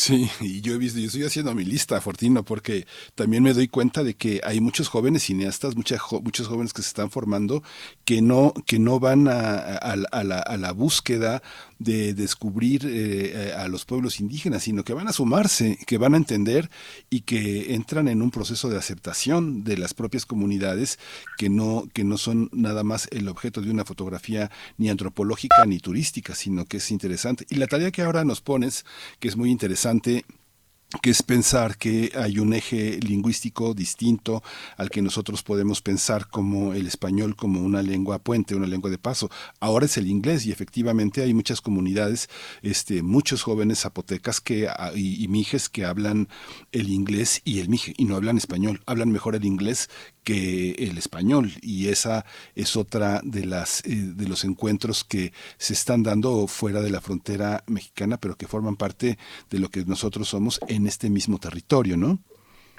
sí incluso ahí también para retomar un poco tu ejemplo yo creo que hay que revisar toda la cuestión de, de la generación del rap en lenguas indígenas por ejemplo. Podemos poner el caso de una ISO es un mixteco y él, sus canciones por ejemplo él rapea tanto en mixteco en español como en inglés. O sea, no solamente domina esas lenguas, sabe hacer, o sea, rapea todo lo que eso implica, pues, ¿no? Entonces yo creo que eso solamente es un síntoma. Podríamos hablar de, por ejemplo, de del ska indígena en Chiapas o el ska en Soque, por ejemplo, de la sexta vocal, o diferentes grupos que están haciendo cosas muy interesantes también en teatro, por ejemplo, poesía, en pintura, en mural, o sea, y, para eso tal vez podríamos revisar la, el último trabajo de Francisco de Parre, su tesis doctoral, donde justamente explica cómo los murales zapatistas y sus obras de arte también tienen que ver con una cuestión pedagógica política, la visión de colonial de las artes, por ejemplo. Entonces yo creo que ahí están pasando cosas importantes y lo bueno es que pasa en otros pueblos que están pues caracterizados por la migración en este caso, ¿no? Sí, y bueno, pues tú sabes bien, pero ah, no, no dejo de tener la oportunidad de presumir que aquí tenemos Calmecali, que Bania Nuche ha hecho posible durante varias entregas y que no solamente están los poetas y las culturas indígenas, sino que también pasa toda esta nueva, eh, todas estas nuevas eh, eh, culturas, todas estas nuevas expresiones que vale mucho la pena escuchar en Radio UNAM y que forma parte del patrimonio lingüístico que de alguna manera tenemos como este, como este puente. Aquí, Fortino, también hay una parte, fíjate que tuve oportunidad de, eh, eh, de, andar en, esta, en este periodo de asueto en el sureste y, y a veces la gente piensa que uno se pronuncia contra los proyectos de, de la cuarta transformación, pero no encontré a nadie a favor del tren Maya esta parte de pregúntenos, este, conózcanos, ¿cómo, cómo enfrenta eh, el legado del STLN frente a los megaproyectos? Pues, o sea, tanto el EZ como el Congreso Nacional Indígena hemos sido muy claros en, señalar cómo los proyectos extractivos no han terminado con la, con la presente administración, al contrario, se han acrecentado. Entonces, eso para decirlo en un momento donde la gran parte de la población mexicana votó y tiene y tiene la esperanza de que hay cambio, pues la gente decía que éramos conservadores o de derecha. Pero en los hechos, hechos, eso es real. Y eso también se explica porque el capitalismo está basado básicamente en la separación del ser humano con la naturaleza. Por eso, desde la concepción occidental, a la naturaleza la podemos dominar, conquistar, en este caso comercializar.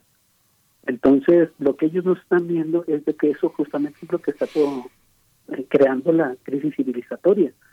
Y por eso en el sur del país, ahora como tú fuiste, pues también decirlo con todas sus letras, o sea, no es cualquier territorio a nivel mundial.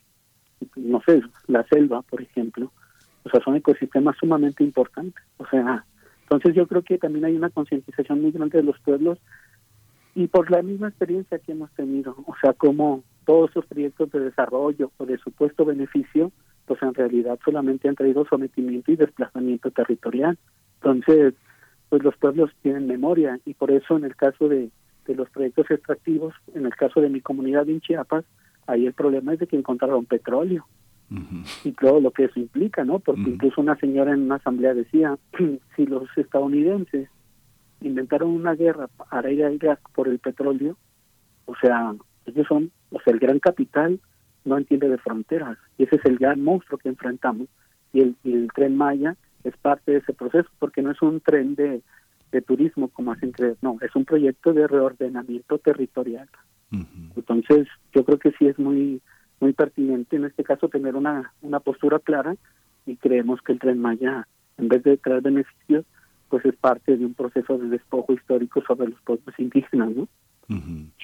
Fortino, amén de que hagas una conclusión, este, por favor, dinos, ¿dónde podemos eh, tener eh, el acercamiento a, la comunicación, a los comunicados, a aspectos que tenemos que, que conocer eh, de, esta, de este proceso de autonomía, de este proceso de, de, gobierno, de pensar, de decolonizar? ¿Cómo, ¿A dónde nos podemos acercar? ¿Dónde están esas redes? ¿Dónde podemos enseñarnos, entender qué es lo que tenemos como en común y cuáles son nuestras diferencias que tenemos que entender para, pues, para conciliarnos, ¿no? Claro, bueno, en el caso del zapatismo, bueno, yo, le recomendaría que visiten la página de enlacezapatista.org, o sea, ahí es donde todos suben todos sus comunicados, la palabra oficial, vamos, del EZ, ¿no? O sea, yo creo que eso sería una recomendación básica de al zapatismo hay que conocerlo directamente a través de sus documentos y si se puede ir a Chiapas y conocer el proceso, ¿no? Yo creo que eso es una primera idea. Y también, bueno, este, pues empezar a, a, a, identificar otra ruta en términos de, por ejemplo, sé que era Yasnaya Aguilar, una compañera mije, ahorita lingüista, que está haciendo cosas muy interesantes y que también está desafiando la idea del Estado-Nación y del mestizaje o sea, hay varios, este, Michael Ruiz, por ejemplo, un compañero de San Juan Chamula, que acaba, hace un año hizo una, una novela fantástica, La ira de los murciélagos, y explica justamente cómo es que llegó el narco a San Juan Chamula, por ejemplo, la comunidad de donde él es, pero a través de la literatura. ¿La ira de los murciélagos? Sí, el, La ira de los murciélagos se llama. Yo creo que eso es, un, la verdad, es una novela muy, muy, muy interesante. Yo creo que y en ese sentido, habría que empezar a rastrear, pues, en la, en la y en la Ciudad de México, ustedes también hay una gran cantidad de pensadores, y sobre todo empezar a ver a las nuevas generaciones que están, la verdad, sí, haciendo cosas muy interesantes, ¿no? Sí. Fortino, una conclusión que nos podamos quedar, este, qué tenemos que pensar, cómo tenemos que posicionarnos. Eh, yo estoy en la Ciudad de México, es un mirador eh, privilegiado, pero también centralista, también parcial. ¿Cómo tenemos que entender desde estos miradores del norte, del centro, esta, esta, esta, esta posición? Recuerdo como Marcos también en su momento dijo, no, no, no entra ni Televisa ni TV Azteca. En ese momento entraba, entraba el financiero, entraba eh, Proceso, entraba La Jornada, entraban algunos periodistas que formaban parte de este mundo. Vicente Leñero estaba ahí, Pedro Valtierra de Cuarto Oscuro, Blanche Pietrich, una gran reportera de la jornada. Este, ¿cómo, cómo entender hoy esta, una, una pequeña conclusión, Fortino? Pues en ese sentido, pues decir que en el caso del zapatismo, pues sus formas de nos han enseñado a pensar el mundo desde, desde Chiapas, por ejemplo.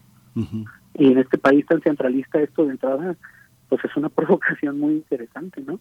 Y yo creo que en ese sentido Chiapas se ha convertido, San Cristóbal mismo, en uno de los puntos importantes de, contacto de, los movimientos sociales a nivel internacional, por ejemplo. Entonces eso nos habla cómo hay eh, un desprendimiento de tal vez esta visión centralista, ¿no? Yo creo que eso de entrada habla también de cómo el país deberíamos empezar a verlo no desde el centro del país, sino desde otras regiones. no, o sea, empezar a cambiar nuestras miradas, que fue que para eso se construyó la nación, ¿no? Y para eso se creó la SED y por eso fuimos a la escuela y todos los les cantamos nuestro el himno nacional. Y eso es muy complicado de debatirlo públicamente porque eso es meterse tal vez con los emblemas nacionales. Y pues, ¿quién va a en contra de la nación?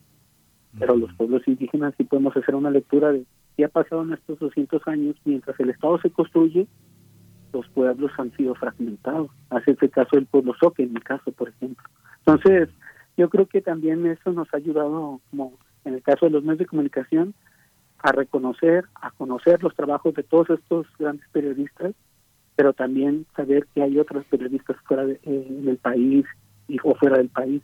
Entonces, yo creo que el zapatismo nos ayudó a mirar así un poco más allá de la cortina nacional, nos hizo pensar en el mundo de manera integral. Yo creo que eso ha sido importante y por eso en ese sentido se entendería también como decir pues que Televisa no entra, porque pues, sí es el monstruo, etcétera, pero es como un mensaje, no lo sé cómo explicar eso. Es una metáfora, sí. Exacto. Pues Fortino, muchísimas gracias. Es un privilegio eh, platicar contigo. Fortino Domínguez Rueda, no nos dejen, no nos dejen solos, que compartan su voz. Radio UNAM es su casa, casa, la casa del Centro de Lengua y Cultura Soque. Por favor, compartan con nosotros siempre todas estas ideas. Eh, Fortino Domínguez Rueda es Soque de Chapultenango, Chiapas, profesor investigador en la UDG. Muchas gracias por esta mañana. Muchas gracias a ustedes, un placer siempre platicar y claro que los mantendremos informados de las cosas que estamos haciendo y pues nada, un gusto siempre estar con ustedes. Muchas gracias. Muchas gracias. Pues eh, nos vamos a ir, nos vamos a ir con, con, música. Eh, si Rodrigo Aguilar no me da otra indicación, vamos a oír eh, de Marvin Gaye, Ain't No Mountain, o nos vamos directo con Plinio Sosa, Rodrigo. Eh, directo. Vamos a escuchar al doctor Plinio Sosa, que esta mañana tiene un tema muy interesante. Vamos a, vamos a la intro y vamos con Plinio. El crisol de la química.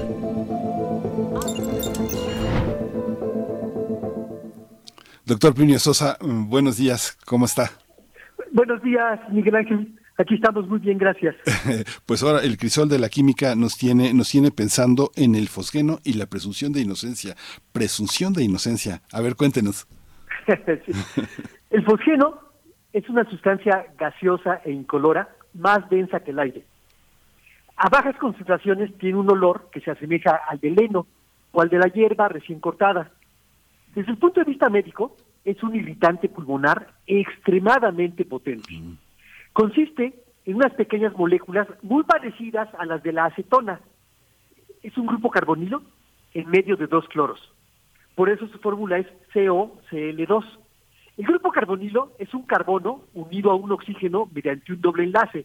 Lo escribimos C doble enlace O. Las moléculas de fosgeno tienen una estructura triangular con el carbono en el mero centro y el oxígeno y los dos cloros en los vértices del triángulo. El foxeno no existe en la naturaleza. Fue sintetizado en 1812 por el médico inglés John Davy. Utilizó la luz solar para hacer reaccionar monóxido de carbono con cloro. El producto de esta reacción fotoquímica fue precisamente el fosgeno. Por eso lo bautizó así, de los vocablos griegos fos, que es luz, y genao, que es el que ha sido engendrado. Literalmente, el fosgeno es el engendrado por la luz. Durante el siglo XIX, el fosgeno se fue volviendo poco a poco muy importante para la industria química. En la actualidad se utiliza en la fabricación de tintes, en la producción de poliuretanos, en la obtención de pesticidas, en la manufactura de cierto tipo de recubrimientos y en la síntesis de policarbonatos a partir de bisfenol A. De hecho, más del 90% del fosgeno producido en todo el mundo se utiliza en esto, es decir, en la elaboración de policarbonatos. El fosgeno es extremadamente venenoso. Se trata, como lo mencioné anteriormente, de un agente asfixiante que afecta el sistema pulmonar. Debido a esto, fue utilizado como arma química en la Primera Guerra Mundial. Aunque en ese momento la gente no estuvo muy enterada de su existencia, el fosgeno fue el responsable de la muerte de más de 76 mil personas. 76 mil personas. Bajando la temperatura y aumentando la presión, el fosgeno se puede licuar. Una vez estando líquido, es fácil transportarlo y almacenarlo. En la guerra, en las batallas, al destapar el recipiente que lo contenía, el fosgeno se volvía a evaporar. Y debido a su mayor densidad, no se difundía hacia arriba, sino que se propagaba a unos cuantos metros del suelo, llenando rápidamente las trincheras enemigas. Antes del fosgeno, se había utilizado cloro como un agente asfixiante, sin embargo, el cloro resultó no ser tan efectivo. Se requería grandes cantidades y además era fácil de detectar debido a su, a su color amarillo verdoso. El fosgeno, en cambio, era difícil de detectar. El fosgeno llegó a usarse solo, pero lo más común fue usarlo mezclado en partes iguales con el propio cloro, porque esta mezcla eh, se difundía mejor que el fosgeno solo. Un arma química es un material que utiliza sustancias químicas para matar herir o incapacitar a otros seres humanos. Las armas químicas, junto con las nucleares, las biológicas y las radiológicas, se consideran armas de destrucción masiva. Los principales tipos de armas químicas son los siguientes. Los agentes nerviosos, como el sarín y el tabún, los agentes sanguíneos, como el cianuro de hidrógeno, los vesicantes o causantes de ampollas, como el gas mostaza, los pulmonares, como el fosgeno, ¿no? que estaba hablando de él, el cloro, los lacrimógenos, como el gas pimienta, los paralizantes, como el BZ, ¿no? aquí nomás está la pura, este, el código que, ellos conocen militarmente, y, y esos son, ¿no? Pero una última reflexión. ¿Qué culpa tiene el fosgeno? Es tan solo una sustancia, inerte, inanimada, sin conciencia ni voluntad. Ni la química, ni la biología, ni la física nuclear son las culpables. Tiene que haber alguien más, alguien con raciocinio, con imaginación, capaz de entender y capaz de prever, de calcular y de programar el daño. Ahí está. Qué, qué, qué interesante, qué, qué, reflexión tan deliciosa, doctor Plinio Sosa. Muchas gracias, muchas gracias por esta mañana y por esta, por esta idea. No, no, no, no, este, sí, como usted decía, muchas veces no tenemos idea con qué nos están envenenando, como las grandes poblaciones durante la Primera Guerra Mundial, que el fosgeno estaba por ahí, pero no lo sabían. Sí, exacto. Estaban más con el gas mostaza o con otros que con el fosgeno, que fue sumamente letal. Sí, pues muchísimas gracias. Nos escuchamos el próximo miércoles. Nos escuchamos el próximo miércoles. Hasta luego, Miguel Ángel. Y un saludo a Bere, que, que está enfermita por allá sí. con COVID. Muchas gracias, doctor. Feliz año. Hasta, pronto. Vamos a ir, eh, vamos a escuchar, vamos a cerrar esta edición de Primer Movimiento con Marvin Gaye, que es, eh, vamos a escuchar Ain't No Mountain. Les agradecemos, nos escuchamos mañana. Muchas gracias por hacer comunidad. Que es en la programación de Radio UNAM. Hay mucho que, hay mucho que escuchar, tiene mucho que ofrecer. Gracias. Esto fue Primer Movimiento, El Mundo desde la Universidad.